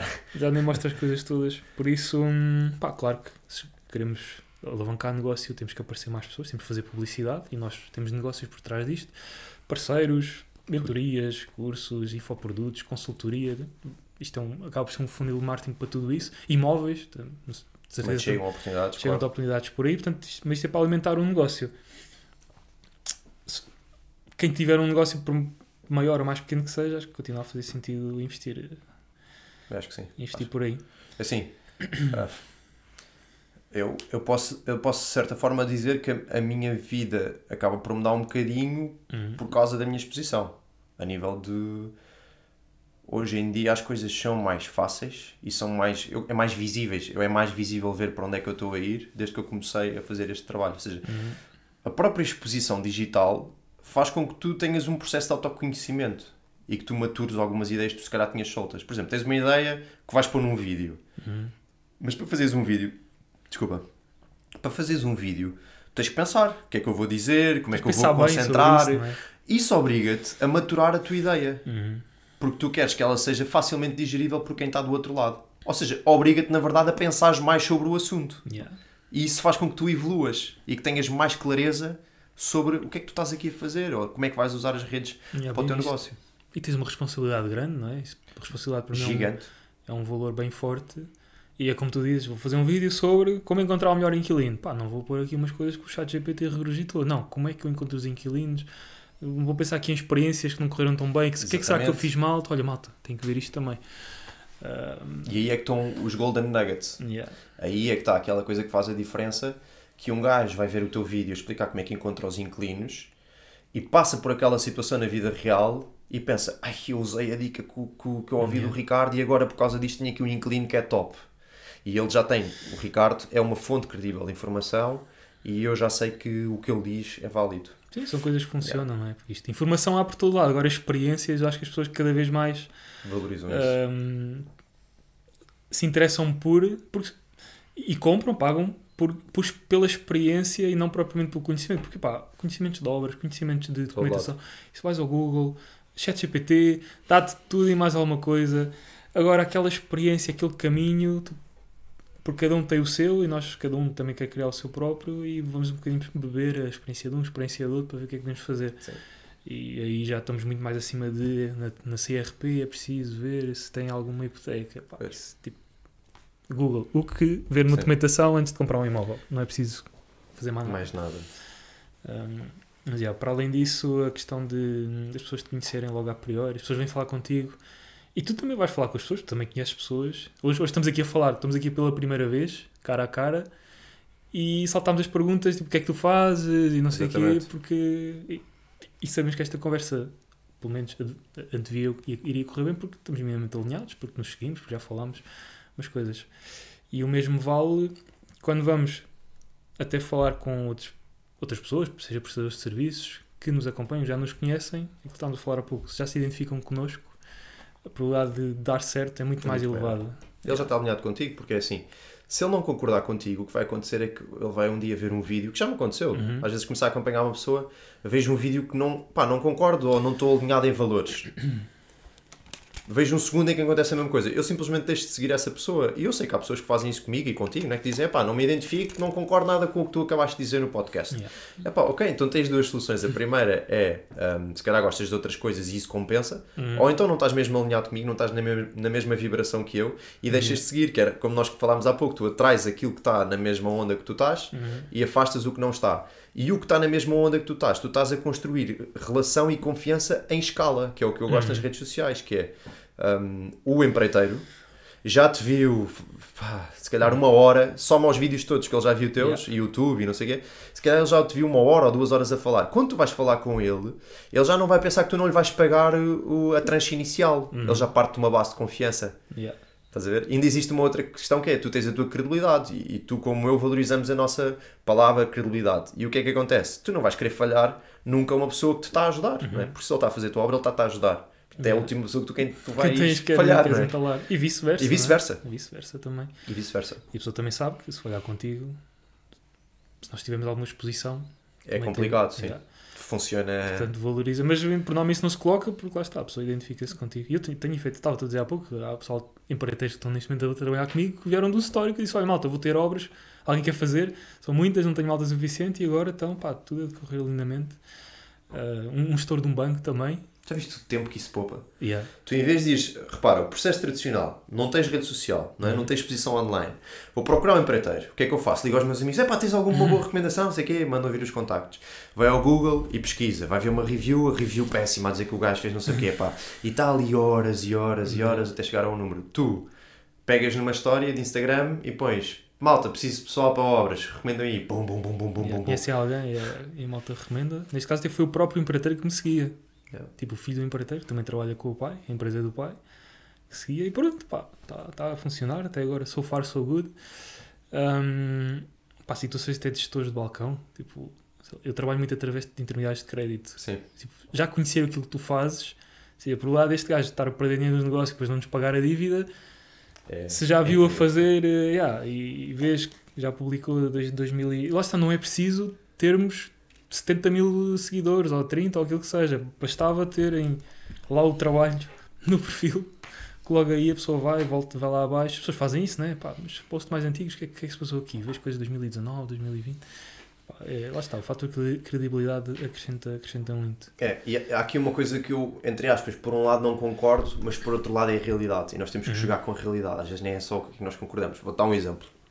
Eu antigamente sentava-me numa mesa a falar com alguém, a- pessoa do outro lado quase que até podia pensar, mas quem é que és tu para estar a dizer o que é que seja? Uhum. Hoje em dia, ah, como a pessoa vê que tu já tens alguma atração nas redes sociais, é um bocado ao contrário. Ah, género, tipo, quase que às vezes até já não, o que este gajo diz é lei. Eu sou exatamente o mesmo gajo e digo exatamente as mesmas coisas. Yeah. Mas antigamente eu tinha que partir pedra e hoje em dia o que eu sinto é que pá, vieram-me entregar agora aqui uma, um machado que eu bato na pedra e parto a pedra ao meio. Estás a ver? É um bocado. Isto é uma coisa que eu não adoro na sociedade, na perspectiva em que as redes sociais têm, na minha ótica, uma importância maior do que há que deveriam ter na É. opinião que as pessoas transformam sobre as pessoas. Mas por outro lado, nós temos que jogar com as armas que nós temos, não é? E se o mundo é um mundo que está a viver no telemóvel, que está a viver nas redes sociais, epá, então a verdade é que isso está-te a dar um- uma vantagem competitiva gigante. Yeah. Pronto, e é Sim. isto. Pá, e tal como nós valorizamos a responsabilidade e a palavra e tudo mais, e, e dizemos isso, portanto, só quem trabalha connosco é que consegue confirmar, espero que não, não, aconteça, não seja essa a opinião oposta por aí, mas a verdade é que mesmo pessoas com exposição, pá, já conheci alguns casos, tipo, ok, façam assim, assado e passam estes valores, mas depois na prática ah, não acontece bem assim, tipo, sei lá, quererem, pedem uma obra, depois querem alterar tudo e querem pelo mesmo preço, depois não for, tipo, metem processo em si, estás a ver? Sim. Cenas que não estás Sim. mesmo à espera. Ahm, mas pá, temos que levar isto com muito. Eu acho que é uma grande. Tenho a certeza que é uma grande responsabilidade. Ah, tipo, nós aparecemos à frente do ecrã de muitas pessoas e fazer o nosso due diligence. Claro que somos humanos, erramos, Sim, E- todos. mas eh, fazer parte do processo, esta parte da, da questão da responsabilidade e garantir que aquilo que estamos a falar pá, é tipo escala... faz sentido também para outras pessoas e se forem situações muito específicas, tipo sei lá, refinanciamentos, o crédito, que não falamos só que, olha, pessoal, para comprar imóvel basta conseguirem crédito e comprar imóveis. Não, pelo menos faço isso, que é juntar sempre aqui aquela como pensar para tomar essa decisão da Sim. melhor forma. Que é o mais importante, na verdade. Yeah, porque já, já me aconteceu, só, pá, isto acho que é uma, uma curiosidade. Ah, eu- a mim espantou-me, foi eu pus uma. Estava a responder perguntas, os QAs, e houve uma pessoa que perguntou se um terceiro andar fazia sentido como investimento. E depois o seu Instagram estava meio marado e eu, quando eu queria responder a uma outra pergunta ao lado, só Hum. que eu respondi uma coisa à pergunta, uma coisa completamente diferente à pergunta se um terceiro andar valia a pena ou não. E eu escrevi tipo, não vale a pena, é preciso ter cuidado, não sei o que, não sei o que mais. Sim, estou a perceber. E tipo, tive consultores imobiliários A mandar print. a mandar print mim e dizer, olha lá, o que é que se passou aqui? Tipo, tive uma cliente minha que vai comprar um terceiro andar, mandou-me logo mensagem a dizer se devia fazer a compra ou não. assim. Estou a perceber. Por causa de um pequeno erro. E ah, por Se a causa de um... responsabilidade é gigante. Estás a ver? Sim. Tipo, alguém ia desistir de uma compra porque viu uma história minha que eu enganei-me, não é? Dizia que estava lá escrito, a pergunta errada era. Aliás, a minha resposta Era errada para outra pergunta? era di- eu a dizer que não, não comprei terceiros andares, que que é ilegal, tipo uma cena assim do género. pá, e lá está, quem não percebe nada disto, se calhar pensa, pá, se calhar é terceiros andares sem elevador, se calhar agora é ilegal, porque qualquer. Pá, é mesmo uma responsabilidade. Essa questão grande. da responsabilidade, sem dúvida. Hum, yeah. E, e, é, e é como tu dizes, né? quando existe depois um fator de credibilidade que as pessoas confiam em ti, ainda, ainda mais, né? porque Uhum. certas pessoas depois, se calhar, começam a tomar um bocado de decisões com base também nas coisas que tu dizes, e isso é uma responsabilidade brutal. Brutal Yeah. para o bem e para o mal. Sim, sim. Para o bem é espetacular, porque se tu estiveres a influenciar positivamente a pessoa e ela tiver a ter sucesso, a guiar-se um bocadinho também por ideias que tu vais partilhando, é espetacular, porque estás a ajudar outras pessoas a crescer e evoluir. Mas é como tu dizes, por acaso, pá, há um problema técnico ou alguma coisa. Ou às vezes até podias ser tudo mesmo, pá, disseste uma coisa que se calhar não reflete isto o suficiente ou não Yeah, tinhas pensado, porque és humano, não é? Podes falhar. Hum, e respondes uma coisa que se calhar se tu pensares bem, nem é bem, nem é, nem é bem essa a resposta que tu dás, e depois de repente as pessoas estão a tomar decisões com isso. É, é, é, é assustador, mas por outro lado é como eu digo, acho que faz-nos evoluir, faz-nos crescer na perspectiva de que tentamos refletir mais, pensar mais, validar Yeah. informação e pá, é por aí. Mas depois está aquela malta que se calhar vou, vou traduzir para o imobiliário, abrir aqui um grupo de sinais a dizer quais é que eram as melhores localizações para investir. A malta bancava ali 500 euros para entrar e pronto, e era, saía tudo defraudado. Não façam isto, pessoal. Ninguém. É, não criem grupos de sinais. Yeah, não façam grupos de sinais do, do imobiliário. Yeah. Eu- acho que depois também é um bocadinho o trigo, o trigo Uhum. separa-se do joio sempre, não é? Portanto, Uhum. existe o teste, o teste do tempo, o teste do, do tempo ir passando. E aí, quando tu tens uma mensagem que é pensada, que é estruturada e que é o que tu estás a fazer, Uhum. porque é o que tu, tá- tu partilhas o que tu estás a fazer, eu vou partilhando o que eu estou a fazer, não estou a dizer às pessoas para irem comprar uma cena de sinais, Uhum. nem estou-me a desviar Yeah. daquilo que eu faço, nem estou a falar sobre promoção imobiliária do ponto de vista de quem já fez, porque eu não a fiz ainda. Hum, quando, tu, quando tu fazes isso, pá, acho que hum, acho que estás tipo a ir na direção certa e o tempo vai provar isso e, e no longo prazo as pessoas criaram uma relação tão grande, depois vai-te permitir mais à frente teres relações e teres clientes que te vão durar uma vida inteira. Exato. Olha, João, pá, esta parte das redes, acho que é interessante também perceber onde é que as pessoas vêm, qual é que é a ambição, qual é que são os valores por trás. Nós investimos em imobiliário, nós não sabemos tudo sobre imobiliário, mas é natural saltarmos um bocadinho a conversa à frente nesse sentido, porque acaba por ser um bocadinho mais do mesmo. Mas eu acho que é importante para quem está a ouvir este, este episódio, pá, voltarmos aqui um bocadinho ao tema do imobiliário e falar da experiência, neste caso, que tu tiveste em termos de, por exemplo, hum, coisas que não correram tão bem, erros que cometeste, algum imóvel que não arrendaste pelo valor que querias, ou não vendeste pelo valor que querias, ou uma obra que correu mal, ou um empreiteiro que até te fugiu, e coisas que correram bem. Portanto, acho que é interessante partilharmos Coisas boas e coisas más. Exato, damos aqui um pouco de background de situações em que correu bem, porque é que correu bem e se correu mal, porque é que correu mal e o que é que Yeah. fizeste para corrigir. Eu te responder isto serve- até serve um bocadinho Uhum. quase como conteúdo para vídeos que eu vou fazer. Houve alguém no outro dia que me disse isso, pá, partilha também coisas que não correram tão bem ou estratégias Uhum. que tu pensaste que depois quando foste colocar em prática não, não aconteceram da maneira que tu, Uhum. que tu tinhas pensado. Porque acho que quem está do outro lado a assistir ainda se liga mais contigo quando vêem o bom, o bonito e o, não, o bonito e o feio. Tipo, é, tipo Yeah. vêem as duas partes, vêem o, o corre bem e o corre mal. Olha, já me aconteceu, por exemplo, estar hum, descapitalizado por ter a minha massa toda em negócios imobiliários e hum, estar com um estilo de vida, se calhar, um bocadinho descompensado, ou seja, estava a gastar muito dinheiro e começar a ver que, espera aí, tipo, ok, eu tenho dinheiro, porque tenho dinheiro, tenho equity construído nas coisas que estou a fazer, mas se eu continuo a este ritmo, eu tipo fico sem dinheiro para o, Yeah, para o dia a dia. E, e aconteceu-me, por exemplo, o, e não foi, não, foi, não foi assim há tanto tempo hum, eu, eu ter, a, ter a necessidade, se calhar, de, de- de vender um imóvel que poderia ter feito muito mais, estás a ver? Tipo, que se calhar ele valia muito mais, e eu tive que o passar a outro investidor para me capitalizar hum, porque não fiz uma boa gestão do cash. Porque uma coisa é o dinheiro que tu tens na na- no banco, outra coisa é o dinheiro que tu tens teórico, que Yeah. é a diferença entre o valor de venda e o, e o, e o valor que tu tens construído no imóvel. E aconteceu-me falhar nessa gestão, para mim foi um abrolhos e foi mesmo importante porque me ajudou imenso. Hum, hum, pá, e basicamente é, um- é uma coisa que eu tenho a dizer às pessoas: uma coisa é o dinheiro que tu tens no banco, outra coisa é o dinheiro que tu tens. E tens que aprender a fazer esta gestão bem feita. Portanto, isso é uma coisa que me aconteceu. Já me aconteceu hum, eh, recentemente, olha, um negócio que, que eu fiz com, com, com o Tiago, em que nós tínhamos perspectivado um fix and flip. Uhum. Eu tive efetivamente uma proposta para vender o imóvel a fazer se calhar 15 ou 20 mil euros, mas não era o, objet- não era o business plan, o business plan era fazer se calhar 40 ou 50 capa Uhum. e, e, o, e o mercado arrefeceu um bocadinho, tu começas a ver que há ali algumas coisas, tens a possibilidade de, de até sair do negócio, mas não, não fazes o montante que tu estavas a perspectivar, Uhum. e aí, é uma, ao mesmo tempo que é um erro, pois é, é a parte boa do real estate, que é tens várias saídas. Podes pegar naquele imóvel, que depois foi o que nós acabámos por fazer, Uhum. e dar-lhe outra finalidade, neste caso de rendimento. Yeah. Ou seja, um erro pode-se converter num não erro, digamos assim, porque felizmente nós temos um ativo que pode funcionar para revenda ou pode funcionar para rendimento. Exato. E essa é uma, é uma grande vantagem. Hum, pá, mais coisas. Se calhar numa fase inicial, relacionando também um bocadinho se calhar com a malta que está a começar, hum, o due diligence, é como tu estás a fazer. Eu na altura, pá, ia aprendendo umas coisas, mas confiava muito no banco. Hum, Também eu, ao início, estava a dizer há pouco, Yeah. mesmo de cabeça.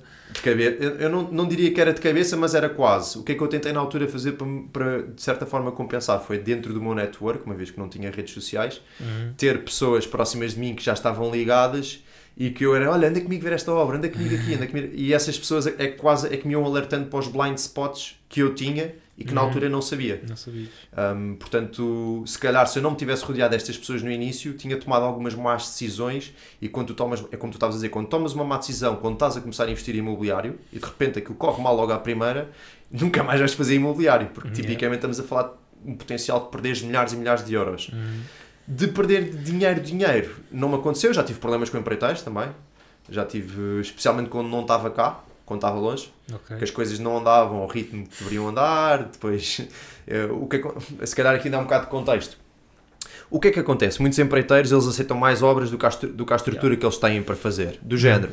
Eles têm estrutura para estar a fazer duas obras, mas aceitam mais uma ou duas, porquê? Porque se calhar eles orçamentaram muito barato a primeira ou a segunda e precisam do dinheiro da venda da ter- da- da- das que estão para a frente para o negócio deles continuar a funcionar. Uhum. O que é que acontece? Como os recursos deles não se esticam, eles às vezes têm que levar pessoas de uma obra para a outra para, para gerir ali um bocadinho hum, a pessoa que está a fazer mais pressão. Estás a ver? O gajo que lhe está a dar mais na cabeça, Mete lá mais gente. ele mete lá mais gente. Se de repente esse gajo vai para a Tailândia durante não sei quantos dias, o gajo apercebe-se, foge, vai para a outra obra. Portanto, é preciso ter cuidado com as pessoas que nós selecionamos para trabalhar connosco e especialmente até haver uma relação de confiança que se estabelece também. Uhum. Hoje há pessoas com quem eu confio que basta me enviarem-me um vídeo e está tudo bem, Ok. mas houve um processo até, até chegar lá. E pronto, é, é, é preciso ter muito cuidado com as pessoas que selecionamos para fazer a nossa obra e perceber se eles estão ou não com uma estrutura adequada ao número de obras que estão a fazer. Uhum. Tipo, é mais uma dica que eu, que eu dou, porque já tive obras que se calhar demoraram o dobro do tempo que deveriam ter Era demorado. Yeah. Eu geralmente, quanto às obras, eu costumo perguntar, fazer essa pergunta: quantas obras é que costuma ter em simultâneo? Estás a ver? E quantos funcionários é que tem? Não faço assim género de interrogatório, tipo, uma, Metes pelo meio. meto pelo meio. Uma é durante a, visita à casa, já agora você tem trabalho com quantas pessoas? Ah, tenho seis pessoas na equipa, ok. Depois lá em baixo, quando vamos ir embora, geralmente aceita quantas obras. Logo aí dá para perceber. Se o gajo tem, se o empreiteiro tem duas ou três pessoas na equipa dele, depois subcontrata o eletricista, não sei o quê, depois diz que faz no máximo 5, 6 obras, pá, hum, Nós ao mesmo com- tempo vai, Dá medo. vai- não digo que não faça, mas em vez de dois meses, se calhar vai demorar três, quatro ou cinco. Portanto, E tu pões isso no, no teu business plan. exato. Pelo menos já contas com isso. Ele até te pode estar a dizer duas, tu não lhe vais dizer que já sabes que aquilo são quatro, Uhum. mas tu já sabes que são quatro, então pões quatro no, Mas normalmente dizem, pá, tipo, é quase eu fazer uma pergunta na ótica de encorajá-lo a dizer o máximo, para ele dizer, ah não, eu faço 5 horas, estás a ver? Pões numa posição em que ele não, ele ou ela, e também já também acontece isso, não te vai, vai se querer gabar isso, se calhar até exagera nesse valor. Ahm, ok, pá, dicas de empreiteiros, dicas de modelo de negócio não correr bem, não correr bem, ou não correr de acordo Sim, com não correr com o business plan. Exato. E aqui, ao mesmo tempo que, é um, que foi um, entre aspas, um, um, um erro, é uma, é uma vantagem deste, da, da nossa área, Uhum. que é desde que tu não estejas hum, completamente dependente daquele negócio, podes sempre Yeah. virá-lo para rendimento. Hum, empreiteiros, pá, investir sem, sem conhecimento é sem dúvida um problema. Sem dúvida um problema, e acho que vocês, vocês que já estão com conteúdos de, de ensinar o pessoal, que não sejam só aqueles conteúdos do minuto, né, como eu faço nas redes sociais, que acho que são importantes, mas a profundidade não é a mesma de tu fazeres um, pá, uma aula de uma hora a explicar como é que se olha para a papelada. Uhum. Um, acho que são muito relevantes e ajudam, ajudam bastante as pessoas a não cometerem alguns dos erros né, que o Ricardo e o João de 2017 com- cometeram ou poderiam ter cometido. Yeah. Um, pá, e pronto, isto foram, acho que foi assim o pior. Eh, Efetivamente, a nossa área tem um grande benefício que é quando as coisas correm bem, e quando a tua estrutura está bem, a tua, a tua estrutura, a tua estratégia está bem montada, Uhum. o upside é mesmo, mesmo gigante. Portanto, É, a segurança e o negócio faz-se na compra. É na altura da compra, a parte do due diligence. E a pergunta é sempre esta, pergunta interna. Como é, que é, como é que é possível perder dinheiro com este negócio? Que formas é que há? Por quanto é que eu tenho que vender mais barato? Por quão mais cara tem que ficar a obra? Quanto é que as taxas de juros têm que subir? Quanto é que o valor da renda naquela zona tem que descer? Quanta desocupação é que eu poderei ter para aquele público-alvo? E juntar isto tudo, ok, qual é, que é o cenário catastrófico? Juros sobem, rendas baixam, valor do imóvel desce, eh, esse tipo de coisa, e perceber, ok, na pior das hipóteses, perco 10 mil euros. Ok, Na melhor das hipóteses, ou na hipótese realista, segundo os dados que tenho agora, ganho 30 ou 40 mil. Ok, tenho 10 mil euros para, para torrar e, e este assumi como perdido? Tenho, bora, então avance. Yeah. Eh, Geralmente a ideia é o, o pior cenário não se perder dinheiro, sim. mas, mas pode acontecer. A mim também nunca me aconteceu, pelo menos até agora. É verdade que já gastei mais dinheiro em obras, já demorei mais tempo a vender, já paguei mais Margens juros mais curtas também já me margens aconteceu. mais sim. curtas, mas perder dinheiro, felizmente, hum, felizmente ainda não. Hum, mas para além, para além do dinheiro, também há coisas que nos fazem perder sem ser isso. Por exemplo, um, um imóvel com desocupação mais elevado, ou até mesmo estou a pensar em, em investimentos que, até para longo termo, que me levaram muito tempo. Demoraram muito tempo, descapitalizaram muito. E durante esse período, normalmente tipo os prédios mais antigos, reabilitação de prédios, durante esse período aparecia um T2 em Odivelas por 80 mil remodelado. Estás a ver? Ainda tinha o mindset, tipo, não tinha também o networking, já, já estava nas redes sociais até. Ah, mas nem me lembrava de que podia fazer dinheiro com Podias aquilo, estás a ver? Ah, tipo, Olha, Coisas é um, como esse, estas- Esse é um erro que me aconteceu também. que era descapitalizar. Em 2018, 2019 Hum. apareceram-me coisas boas. Isso, nessa altura, então, meu Deus. Era literalmente nos meus mercados, às vezes eu tinha que estar a escolher, porque eu, eu tinha bolsos limitados, não é? Uhum. Tinha que estar a escolher de três que eu acreditava aquilo que eu ia. Um Yeah. amigo meu que ainda hoje me dá na cabeça, o meu primeiro investimento imobiliário, que me trouxe epá, líquido, quase 50% de rentabilidade, Uhum. líquido, Yeah. hum, eu não fiz um outro que depois podia ter dado quase 100, estás a ver? Yeah. Tá, era este o nível de oportunidades que nós tínhamos na altura. Hoje é, hoje isso é. Não digo É que não. diferente. é mas na altura, lá está, se calhar na altura tu eh, encontravas um negócio, mas se fosses ao mercado falar com consultores e olha lá, se arranjar um outro investidor, eu posso fazer aqui uma cedência, ou partilhamos ou não sei o quê, e se calhar, como os- as oportunidades eram mais do que os investidores, também não era fácil encontrar esses investidores. Agora é o contrário, há mais investidores do que oportunidades. Hoje aparece, lá está, o T2 em 90 ou 110 em, em Odivelas. Tipo, Aliás, eu saía já daqui do podcast a correr. ia já para lá fechar, a- fechar, fechar o negócio. Mas yeah, há bocado estava a falar de que felizmente tu rodeaste de pessoas no início que, que te ajudaram, deram-te dicas, mas também pode acontecer o contrário, que é infeli- não infelizmente, mas poderá haver malta à tua volta que te dá sugestões e dicas que na verdade não são as melhores, tipo familiares, amigos, dizem ou vai ser arriscado, ou tipo, tenho este imóvel perfeitamente em mente, que era, era e é um prédio pá, muito perto de onde eu vivo, sempre olho para ali, tipo, pensar. estava no mercado por 100 mil euros e não avancei porque eram 100 mil euros de dívida. O problema, tipo, quando os amigos, familiares que falava, era são 100 mil euros de dívida. Quanto é que era o juros, não sei o quê. Estavam a focar na comple- coisa completamente errada. Eh, Esse prédio, entretanto, hoje vale 200, 300 mil euros tranquilamente, as is. Na altura precisava de obras, hoje não precisava de obras. Entretanto, houve alguém esperto que pegou e fez a obra. Mas, ou seja, é importante selecionar as pessoas que rodeias, não só que, hum, que dê as melhores dicas, mas também, pá, quando são familiares amigos, não vais dizer para deixar de falar com eles, mas também filtrar opiniões e dicas de pessoas que querem o melhor para ti, não necessariamente aquilo que é o melhor para ti. Querem o melhor para ti porque não querem que tu te endivides, não querem que tu vais tenhas uma dívida, porque associam que isso seja mau, mas na verdade isso até acaba por ser a pior dica, Yeah. porque podias porque não é adequada àquilo que tu estás a fazer. Portanto, são Eu, tenho, eu tenho aí um- um- uma forma de pensar em relação a isso que é Yeah. a tua mãe, por ela hoje tu ainda vivias lá em casa. Mas isso está muito longe de ser o melhor para ti. Porque o melhor para ti é sair de casa, é aprenderes que afinal a cama não se faz sozinha. Yeah. É aprenderes que afinal, quando tu subscreves a Sport TV, agora começa a vir uma carta que tu é que tens que pagar no final do mês. Yeah. Ou seja, o que, um dos segredos que eu acho que nós temos na nossa vida é nós sabermos de que fontes de pessoas é que nós vamos ouvir que informações. Uhum. Ou seja, da tua mãe, no meu caso, a minha mãe foi bancária a vida toda, gosto muito dela. Mas eu não vou ouvir nada que ela tenha a dizer sobre negócio, porque a minha mãe nunca fez nenhum negócio, o negócio foi sempre uma dor de cabeça, um bocadinho estás a dizer, a dívida, ai, os problemas, não sei o quê. Quando eu comprei o meu primeiro imóvel, ela disse-me logo, João, tens a certeza do que é que tu estás a fazer? Eu, mãe, tenho, porque eu vi lá um imóvel ao lado, a ser vendido por mais de 30 mil euros, e ainda precisava de ser remodelado, portanto eu tenho a certeza que este, que já está remodelado, vale muito mais do que aquilo que eu estou a comprar. E ela, será que a vale mesmo? Sim.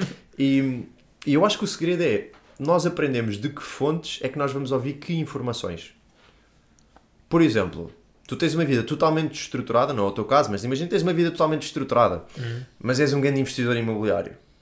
Epá, eu se calhar vou falar contigo sobre imobiliário, mas quando tu me disseres que, pá, que volta na volta, tens de dar uma chapada à tua mulher, eu aqui, tipo, peraí, então esse gajo tem uma vida altamente estruturada, familiar, Yeah. e eu vou ouvir o que, que, que isto é. Estou a exagerar, tipo, Sim, cortem sim. lá isso, ainda fazem, fazem um short disso e ainda alguém põe isto fora de contexto. Mas para dizer que ah, se tu não tens familiarmente, para mim não constituis um exemplo, eu Uhum. não te vou ouvir falar sobre a família. Pá, se calhar até interajo contigo sobre, sobre negócio.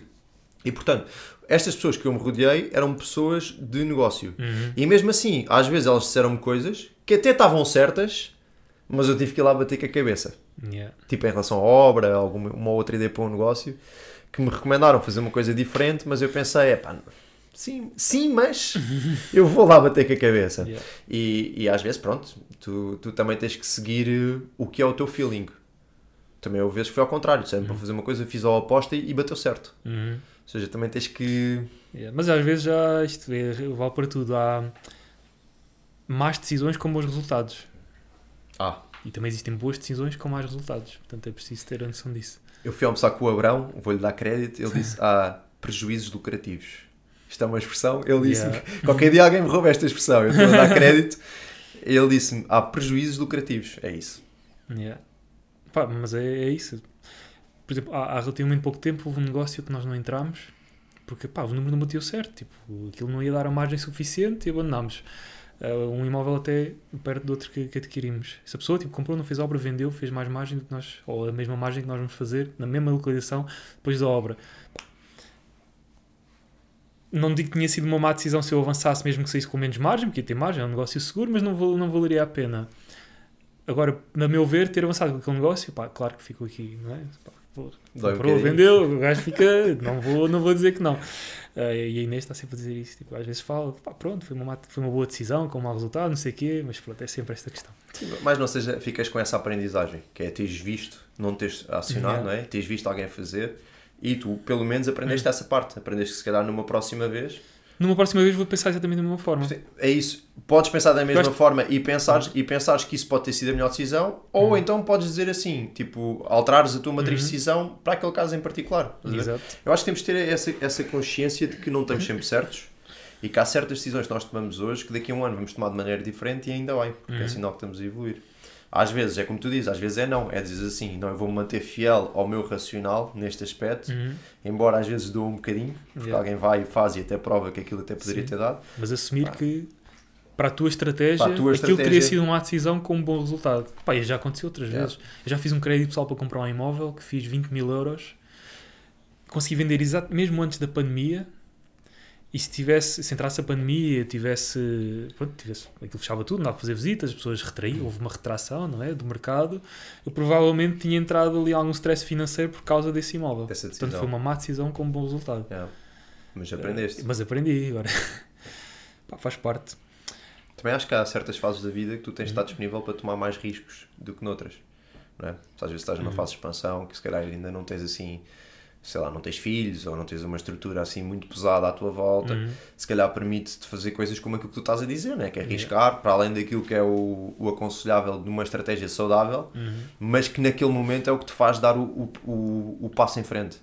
Yeah. Mas pronto, admitindo que se calhar quando voltas a, a te parar com a mesma situação Uhum. mais à frente, Se calhar Já vais ser mais prudente. Calma, fiz assim, se calhar no futuro não vou fazer da mesma forma. Yeah. É, nisso eu por acaso, sempre- lá está, sou muito conservador e sempre mantive os custos de vida, tipo, os custos fixos sim. muito baixos. Para teres noção, até hoje gastei 5 mil euros em carros. Tipo, comprei dois carros. Estás a ver, tipo, o um total dos dois.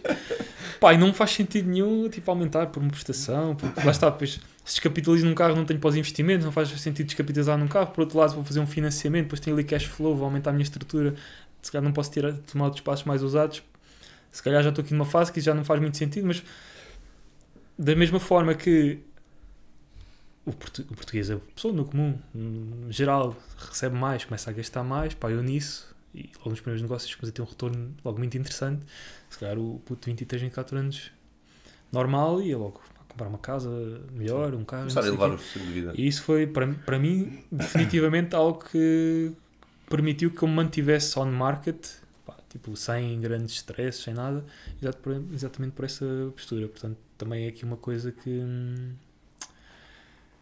pá, serve, para, serve para reflexão. Sim, serve para reflexão. Falaste dos custos fixos e eu lembrei-me logo disto. Eu fui, eu fui ao contrário, eu tive que errar e fazer uhum. algumas más decisões para aprender e hoje estar num ponto em que estou. Que eu sei que vai ser diferente do ponto que eu vou estar daqui a 5 anos. Yeah. Eu já andei descapotável, já, já fiz umas coisas, umas coisas assim meio malucas que se calhar do ponto de vista de racional e económico não faziam muito sentido. Uhum. Uh, especialmente para se calhar para a fase em que eu estava mas que eu se calhar tive que passar por elas para perceber que aquilo não era o que eu queria ou que não era ou que não estava de acordo com a visão e com a estratégia que eu tinha de longo prazo. Yeah. E portanto tive que maturar. Se calhar tu já terias aí mais alguma maturidade financeira a nível de uh, investimentos pessoais, ou seja, era conservadorismo. Digo Sim. Que... E eu se calhar era expansionista demais, percebes? Um, de certa forma, se calhar fazia algumas coisas mais irrefletidas, mas eu tive que as fazer. Uhum para ser quem eu sou hoje. Exato. Portanto, eu não. É, é. Não culpas. Foi uma decisão com bom resultado, nesse Exatamente. caso. Exatamente. Aliás, uma boa decisão com um potencial mau resultado. Não sei. Acho que é quase isso. É... Na altura fez-me sentido uhum. e fiz. Yeah. Depois, mais tarde, pensei melhor sobre o assunto e eu acho que quando o tempo vai passando, eu cada vez passo mais tempo a tentar a pensar, uhum. a, a, refletir sobre os meus comportamentos, sobre as minhas decisões, sobre as minhas estratégias. Depois olhei para trás e disse: Ok, eu tive que passar por isto, para sentir isto, para, para passar por aquilo, para depois coisa, para chegar aqui onde eu estou hoje, que agora penso isto. Uhum. Que é definitivamente hoje. Hum, tenho uma ligação material às coisas muito diferente da que eu tinha anteriormente. É um bocado por aí, sim. Eu hoje ando, tipo, eu vendi um eu vendi um carro e comprei um carro tipo, para andar na obra. Tipo, eu comprei uma carrinha que eu sei que é, tipo, é económica, que não dá muitos problemas mecânicos, porque uhum. eu fiz 200 e tal mil quilómetros com uma na tabaqueira. Portanto, eu já sabia que aquilo não dava problemas. Mais do que isso, eu sabia que aquilo era a frota da tabaqueira. Portanto, eu sabia que aquele carro tendencialmente não dava problemas. Uhum. Tem espaço de bagagem, portanto, para levar materiais e tudo mais. Yeah. Uh, dá para dá para carregar as coisas de um lado para o outro, quando é preciso. E, e fiz a decisão muito mais. Preciso de uma coisa que me leve do ponto A ao ponto B mas pronto, antes disso tive que tomar outras, estás a ver? Sabes como é que eu faço com isso? Lá está. 5 mil euros em carro é porque nunca foram grandes espingarda. Mas já, faço poucos quilómetros, mesmo para visitas, também não, não apetece por ser assim nada espampanante. Então o que é que eu faço? Continuo a privilegiar os custos fixos muito baixos, portanto, pá, em termos de habitação, em termos de carros e tudo mais, os que são fixos. Mas preciso, sei lá, vou fazer uma viagem, não levo aquilo, vou, pá, vou buscar. Se me virem tipo uma cena XPTO não é minha, é alugado provavelmente. E tipo, naqueles dias agarro nesse carro curto, pá, posso ir todos os fins de semana, não é um custo fixo, portanto, se acontecer alguma coisa, aquilo dá para cortar fazer. imediatamente. E posso experimentar, hoje é um, sei lá, um Mustang, outro é um Mercedes, outro é um Audi XPTO, pá, e não posso comparar porque nunca, nunca comparei tipo assim a longo prazo, ter aquela posse de uma coisa mais, mais interessante, mas acabo por ter um desfrutar, vai. no verão vai ser descapotáveis. É? No inverno vamos pôr aqui uma coisa um bocadinho maior, vamos fazer uma viagem mais, mais confortável. Yeah, pá, é. E tem sido essa forma de. Lá está, mantendo os custos fixos muito baixos, tipo a versão, a versão ao risco, ou a gestão de risco, conseguir ainda assim, pá, não é estar, não estamos a falar não fazer isso para poupar trocos para ter aqui mais 100 ou 200 euros. Acho que é um, um, uma forma de conseguir ter o melhor dos dois mundos. Mesmo nas viagens, ok, posso sei lá, ter, não ter estes custos fixos altos, mas quando faço viagem, pá, é para, para ser memorável, para ir a sítios fixos. Pá, quando se volta, ok, volta-se à baseline, está tudo tranquilo. Sim. Eu, eu somava os dois. somava os dois. Fazia, às vezes fazia outras coisas. Yeah, mas pronto, é pá, isso nada. Eu, eu, acho que sim, acho que quando nós, quando nós vamos a um sítio com o objetivo de pá, tirar hum. experiências, de aprender, estamos yeah. tipo expostos, não faz sentido estares tipo lá a contar, tipo. Não, isso, ah, Esquece. Tens é que experimentar, tens que fazer, tens que ter coisas épicas. É o que estás a Uhum. dizer. É tipo, tens a levares a tua namorada àquele restaurante XPTO com uma vista espetacular, que acontece não sei o quê, comeste uma comida espetacular com uma garrafa de Uhum, vinho yeah. incrível, que nunca mais te vais esquecer, vais ter. eh, Exato. Daqui a 30 anos vais-te continuar a lembrar daquele jantar. Uhum. Enquanto que se tivesse ido ao Mac, eu garanto que passado nem um mês te lembravas que tinhas ido àquele Mac. Pronto, Exato. acho, que- acho E se calhar sim. vale mais um investimento aí do que ter uma garrafeira gigante em casa com vinhos tipo te oferecem e nunca lá vai. Yeah. Pá, Acho chega a uma altura sim. que também começas a conseguir ter. eh, Mas numa fase de crescimento, acho que pelo menos para mim isto tem, tem feito absolutamente todo o sentido. Acho que é, acho que é uma, uma ótica interessante. Também acho que não há um sapato que sirva a toda a gente Yeah. nesta, nesta área. Porquê? Porque a pessoa que tu és vai definir diretamente Uhum. as decisões económicas que tu tomas e a pessoa que tu és é influenciada pela tua eh, ligação com o teu pai, com a tua mãe, a tua família, a escola Uhum. onde tu andaste, os teus amigos. Portanto, existe aqui uma, uma quantidade de variáveis que tu não controlas que te Uhum. fazem, não é? Que depois vão diretamente impactar as decisões económicas que tu tomas. Exato. E pronto, e se tu quiseres evoluir, às vezes há pessoas que vêm de um. Vamos, vamos por um exemplo: alguém que vem de uma família que tinha muitas posses e que os amigos também têm todos muitas posses, versus um que se calhar pá, a família não tinha, mas que cresceu na vida a pulso. Estas duas pessoas chegam aos 30 anos bem, com uma história de vida completamente Yeah, diferente e yeah. as decisões económicas que eles vão tomar são completamente diferentes. E se calhar o que um precisa é o oposto do que o outro precisa. Um se calhar precisa desmaterializar, o outro se calhar precisa, estás a ver? de De, esticar mais um bocadinho, aproveitar um bocadinho mais. Lá está, é como tu dizes, e a gente partilha estas coisas, não, isto não é verdade absoluta. Isto é tipo, olha, é- a nós aconteceu assim, o teu percurso foi diferente, o meu foi diferente, todas as pessoas é diferente, pá, é ou- ouvir, ah, escutar, refletir, fazer, descartar se calhar muitas coisas, aproveitar um ou dois nuggets e siga, siga para a frente. Por exemplo, se eu tivesse a ouvir esta conversa Uhum. e se calhar ouvisse os dois pontos de vista, ou tipo, se calhar tentava relacionar na minha vida como é que isto teve impacto, e se Uhum. calhar ia treinar a pensar nisto, sabes? Se calhar, olha, sinto que tenho um bocadinho do João, sinto que tenho um bocadinho do Ricardo, a minha história não foi bem assim, foi Uhum. alguma coisa aqui no meio. E ajuda e a eles- compreender Yeah, se calhar e, tipo, e ajuda-te coisas. a compreender-te a ti próprio. E como é que tu chegaste até aqui? Acho que a fase de awareness e consciência Hum, yeah. de ti próprio, porque é que tu és e porque é que tu tomas estas decisões, para mim foi brutal. Eu digo, há pouco estavas a falar das redes sociais. Eu fiz um trabalho exaustivo de, de autoconhecimento no final do ano passado, início deste ano, Hum, mesmo com o objetivo de perceber isso. Porque é que Yeah. eu tomava certas decisões financeiras, porque é que eu. Estás a ver? Um, e para mim foi muito interessante. Eu sinto que quanto melhor tu te conheces, uhum. mais clara fica, fica, fica a visão de futuro e para onde é que tu estás a ir e tudo mais. mais rápido andas, porque tens a Muito certeza, mais, será que mais. vai dar, será que não vai? Não, isto dá claramente, tipo, é por aqui, não vejo outra opção e siga para a frente. Traba... Pelo menos vais fazer.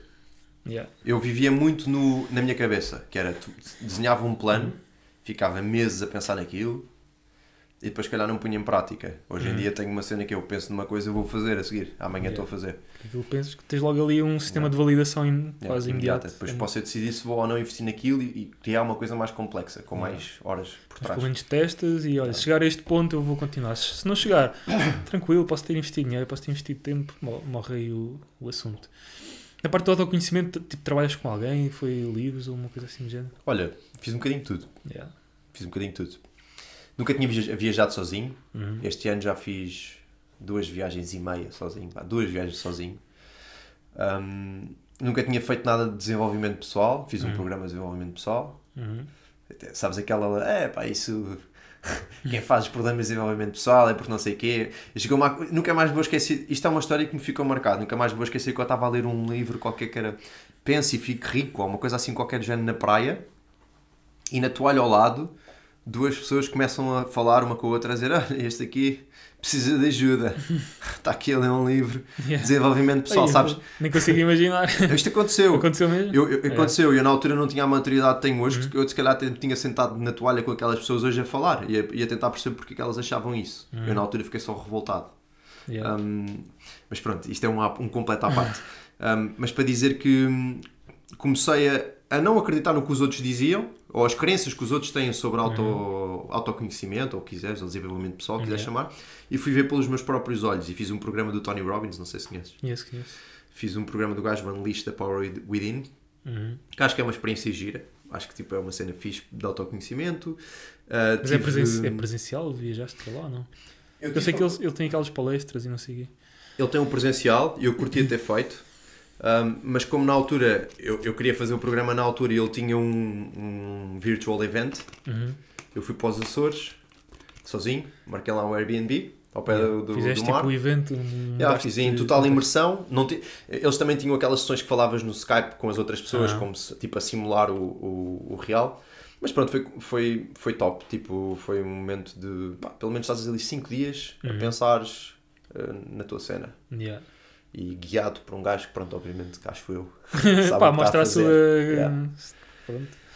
Yeah, Tive isso é- coaching, performance. Uhum. Tive mesmo uma pessoa a analisar o meu perfil, a ver a minha personalidade, tipo, a perceber eh, como é que eu fazia as coisas, os meus objetivos de longo prazo. Uhum. Uh, mesmo sessões de trabalho semanais, bissemanais, tipo, a analisar. Pá, li muito, ouvi muito podcast, Yeah, como este que temos aqui hoje. Um, pá, passei, imagina, eu não deixei de fazer isso, continuo Uhum. a fazê-lo, mas hoje faço enquanto vou Enquanto conseguindo na minha vida. Yeah, yeah, yeah. Na altura foi mesmo um, quase um parar. Foi, pá, fiz um negócio, Uhum. meti pá, aí 70, 80 mil euros no bolso e pensei, o que eu agora preciso não é mais 70 mil euros. O que eu agora preciso é de perceber-me qual é que é o meu propósito, o que é que eu ando Uhum. aqui a fazer, como é que eu quero a minha relação, com, como é que eu quero a minha relação com o meu filho, Uhum. com os meus amigos, estás a ver? Yeah. E foi nesse momento que eu fiz esse trabalho. Exato. Pá, isso é um sinal gigante de. hum, O oposto de fraqueza, de, De força. de força, pronto. Porque lá está, é como tu dizes, o pessoal associa pá, de terapia, uh, psicóloga, não sei o quê, tipo, aos fracos, né? mas na verdade aquilo é um bocado medo de enfrentar os problemas a sério. E também fa faço, fiz isso e hum, pá, também ensino um, houve um período, aquilo que se vê hoje, a forma de pensar e as decisões rápidas é de trabalho que vem já há 3, 4 anos atrás. Começar a ler um livro, começar a ler outro, começar a, tipo, a sentir dor de pá, estou a fazer uma coisa que não me identifico. Uh, nem sabia que, não me identificava, só custava muito fazer aquela coisa, aquele trabalho, aquela empresa, aquilo que seja, e trabalhar com alguém que ajuda, lá está, a definir, eh, entender os valores, entender onde é que somos bons, o que é que, o que é que fazemos, o que é que já fizemos, e o que é que gostamos mais, o que é que gostamos menos e porquê. E usar isso como fator de decisão para aquilo que vem a seguir. Pá, facilita muito mais as coisas e parece que a vida começa a correr melhor, mas eh, há trabalho por trás. Isto não- E a dor? e há dor, há trabalho por trás, não é, de, não é fácil, não é? Mas é, o outcome é tipo É o 10x do. do como, como é que é que é o gajo do 10x? o, grande O Cardone. Cardone. Yeah. É, faz um 10x à tua vida. Quando Yeah. tu começas a fazer este trabalho, a perceber que tens de trabalhar sobre ti, Uhum. a tua vida começa -se a desenrolar de uma maneira diferente.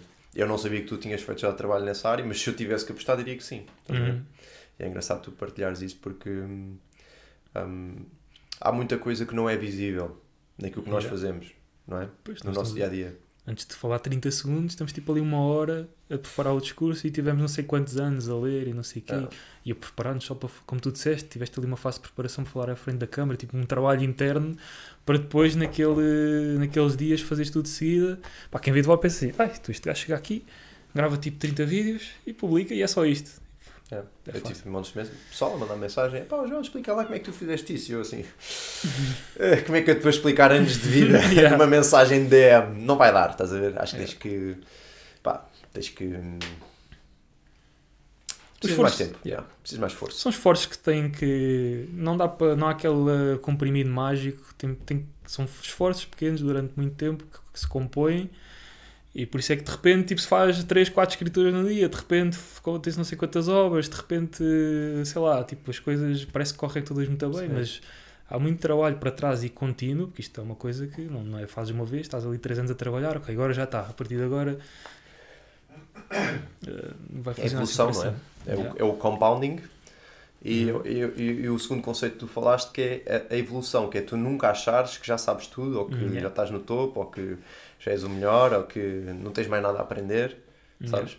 É tu saberes sempre que quanto mais tu aprendes, quase menos tu sabes, porque tu te apercebes que o mundo afinal é muito maior do que aquilo que tu vislumbravas há um tempo atrás e agora abriste novos horizontes. É Yeah. quase tipo desbloquear níveis num, num jogo de qualquer de computador ou Playstation em que tu já dominas uh, o primeiro mapa Yeah. e quando vais jogar o primeiro mapa aqui, isto faz a brincar, mas depois passas para o segundo e, e não consegues passar do segundo nível Uhum. porque está ali um gajo que tu não consegues perceber como é que aquilo se desbloqueia. Só que, by the way, esse jogo tem 10 níveis e tu ainda estás no segundo.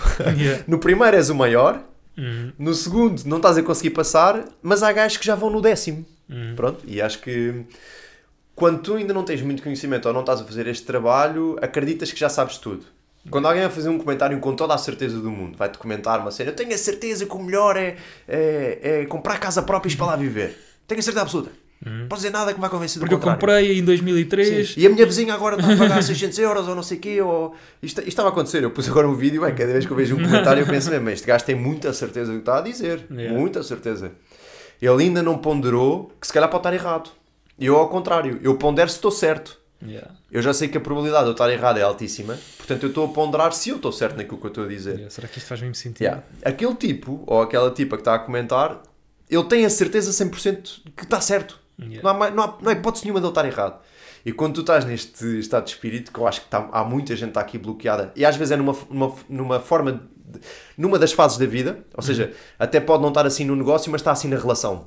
Yeah. Ou pode não estar assim na relação, mas está assim eh, a lidar com dinheiro. Ou Estás a ver? saúde, ou Ou com saúde. E pronto, eu acho que é um trabalho pesado. Yeah. mas é um trabalho que faz falta. Sim, pá. é. Lá está. Só influenciamos aquilo que conseguimos fazer. Tipo, não dá para mudar a opinião dos outros. É o que é. Lidar, é lidar com isso. Yeah. Nessa questão dos comentários, há cenas perfis, tipo o Gary Vee, acho que aj- A gerir com isso. eh, É. ajuda bastante. Isso fez-me com confusão ao início. É. Hoje em dia, eu às vezes, de certa forma, isto foi um bocado um trabalho que eu fui fazendo, pensar sobre isto. Já tinha feito antes e depois fui fazendo. Hum. porque Uma coisa é tu preparaste, outra coisa é Depois depois ele vais com. a coisa é começar a acontecer. O Yeah. hate a aparecer. E, e aí eu, eu transacionei para outra fase, que é assim, se eu acho que tipo, pá, que tento crescer e tento evoluir e tento pensar, e Uhum. algumas coisas que algumas pessoas dizem quando são estruturadas, eu vou ler, leio com atenção, e já aconteceu aqui ou ali, até mudar uma opinião em relação a alguma coisa. Uhum. Porque eu estou disponível para fazer esse trabalho. Eu estou disponível para, se calhar, pensar que a minha verdade não é uma verdade absoluta. Sim, não é, não é verdade. é, Yeah. tipo, Isto para dizer que hoje em dia o que eu sinto às vezes é quase um sentimento, não digo um sentimento de pena, mas acaba por ser um bocado. Tenho pena que algumas pessoas que se calhar até têm bastante potencial fiquem presas a âncoras, Uhum. sabes? Que é, fiquem presas a chavões, fiquem presas a ideias-chave Yeah. que os pais passaram, os avós passaram, que elas viveram na vida delas e que não saiam dali. E que não considerem que se calhar o mundo não é só aquilo, que há mais para ver. Yeah. E tipo, eu estou muito longe de saber o que é que seja sobre este mundo, estás a ver? Tipo, sinto que estou mesmo no início. Epá, e sinto que há pessoas que ainda nem sequer começaram a jornada e já têm muita certeza do que estão a fazer. Yeah.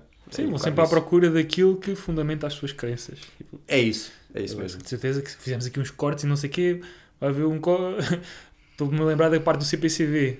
Assim, ah, pois, mas com, com pais ricos que emprestam para, o- para o dinheiro e não sei o quê, vai sempre Yeah. haver alguém que vai encontrar ah, ali qualquer coisa. Mas, Em vez de pronto. pensarem, que, por exemplo, eu, se estivesse no lugar, se calhar pensava, como é que fizeste, meu?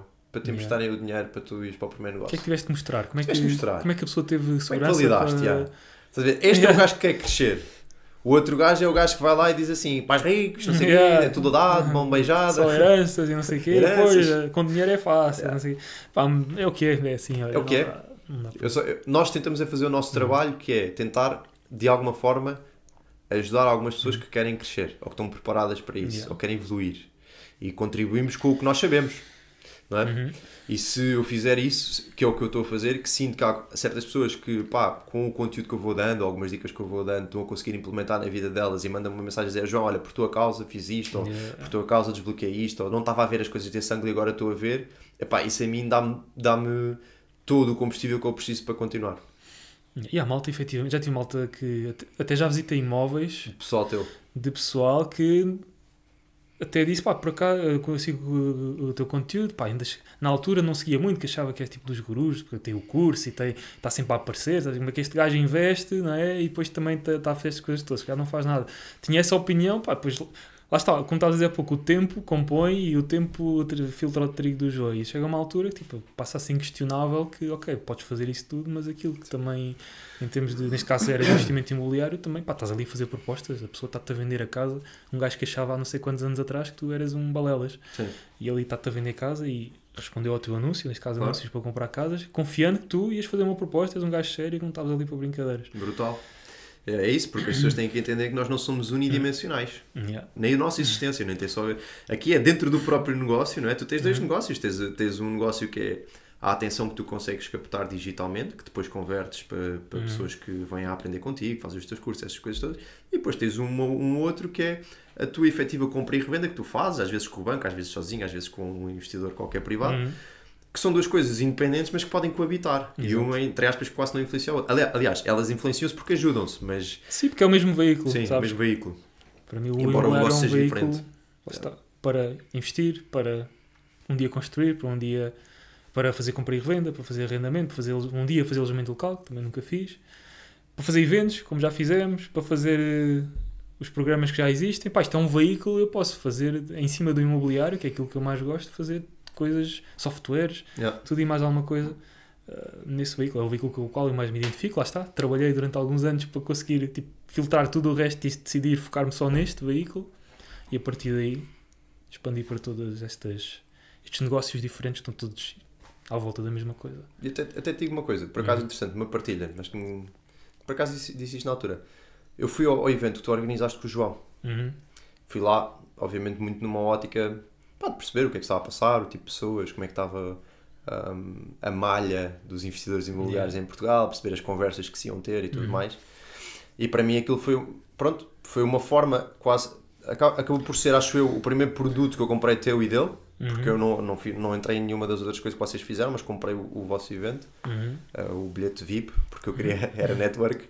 Yeah. Um, Acho que não falámos lá. yeah. Pá, acho que devo ter cumprimentado, mas foi isso. Era muita Mas- gente. Muita gente. E tu, vocês estavam num- numa cena distinta, tanto que eu tipo nem. nem deixa, deixa estar. Mas para dizer que para mim aquilo foi um bocado uma motivação para eu começar a fazer depois também a minha presença digital. Estás a ver? Aqueles pequenos gatilhos que vais Uhum. apanhando. Ir ao evento, ver ali tanta gente, ver que existe interesse, ver que pá. Somos todos iguais, Uhum. somos todos humanos, temos todos dois braços, duas pernas, um tronco e uma cabeça A maior parte, tudo com os mesmos problemas. com os mesmos problemas, as mesmas dores, eu pensei assim, epá, é, é, foi mais uma coisa que me ajudou a tomar a decisão, Uhum. tipo de, tipo, ah, um dia eu quero, um dia eu quero também fazer um bocadinho o que eles estão a fazer e impactar positivamente a vida de tanta gente. Uhum. Foi, ti- foi tipo, um- um- a cena que eu tirei do evento foi essa. Tipo, Yeah. e é possível. Já vou, daí saiu o teu trabalho. Não foi só daí, atenção. Sim, Mas, mas um isso gatilho, fez um um trigger para o teu trabalho Yeah. que agora vai impactar mais não sei quantos Joões e Ricardos que daqui a dois ou três anos já meteram mão na massa e dizer, olha, fazer também. Depois essas pessoas vão, estás a ver? E aí temos a riqueza multigeracional Yeah. sem o nosso ego envolvido porque nem sabemos quem é que são as pessoas que estão tipo, a tomar ações com base em coisas já alteradas por pessoas que aprenderam ou ouviram qualquer coisa connosco. On point. Yeah, portanto aí... Uh, uma das conclusões que eu cheguei num dos meus processos de introspeção é que a Uhum. riqueza geracional que tu deixas são os valores e é o impacto que tens na vida das pessoas, porque isso é o que se vai perpetuar, não é mais nada. Yeah. O prédio vai cair, um dia vai haver uma guerra, vai haver um terremoto, uma uma chuva, o bicho da madeira come aquilo tudo. Agora, tu impactares positivamente as pessoas à tua volta Hum. e as pessoas que lidam contigo no dia a dia e a tua família e tudo mais. E isso vai criar um efeito de escala que se vai perpetuar, ainda que tu não consigas mensurar, Nem sabes para onde. não sabes para onde, mas tu vais perpetuar isso. E isso é o que vai ficar. É muito. Foi muita conclusão a co- a- à qual eu cheguei. Uhum. Atenção, que é evolutivo, que se pode transformar, que não Uhum. tenho 100% de certeza que está certa, mas foi aí que eu cheguei, que é os prédios vão e vêm, Uhum. o que ficam são as tuas ações e os teus valores. Yeah. E é isso que eu tipo penso e acredito mesmo. O que estavas a dizer, isto, nas heranças, está lá um prédio que o avô do avô construiu, eh, ali chegou uma altura que é só problemas, mas se o avô do avô tivesse feito uns vídeos há uns anos sobre isso, talvez não tivesse impactado a família, foi, pá, o destino levou a que não se entendessem, ou às vezes entendem-se, outras vezes não, mas outras pessoas pelo país inteiro, ou não sei o quê. Ou se calhar o avô inspirou tipo, alguém, de, um, um amigo a fazer o mesmo, pá, não sabemos. Agora tenho uma nota em relação a isso muito curioso, que é Uhum. Uma das coisas que, me- que um dos outros triggers, deito um trigger, dou outro trigger. O meu filho, eu pensei assim, eu não vou estar cá para sempre, pelo menos fisicamente. Um dia vai-me acontecer alguma coisa. Espero que daqui a muitos anos Yeah. e com muita saúde, mas algum dia vai-me acontecer alguma coisa. E se eu por acaso me acontecesse alguma coisa agora, ele tem 3 anos, ele não se ia lembrar de mim, sabes? Eu- isto, isto- isto não é uma coisa que eu estou a dizer porque fica bem no vídeo, é uma coisa que eu Yeah. passei mesmo horas a pensar nisto. O que é que acontece? Eu noto que a tecnologia está a evoluir e o teu uh, repertório digital é uma coisa que, para todos os efeitos, a menos que rebentem com os servidores do YouTube, e, do, e do Instagram, e tudo e mais, e tudo. este, este, este repertório digital que tu deixas acaba por ser um bocadinho uma herança destas coisas que nós estamos aqui a falar, dos valores, das coisas, todas essas coisas. E eu pensei nisso, que é um dos motivos que eu quero começar a expor-me digitalmente, eu quero que se por acaso acontecer só, é quase um, tá, sabes, um, um, em vez de deixar um prédio, deixe tipo um canal de coisas que eu acredito e digo Yeah. que o meu filho teria a possibilidade, se eu não tivesse cá, de as ouvir. Uhum. Estás a ver?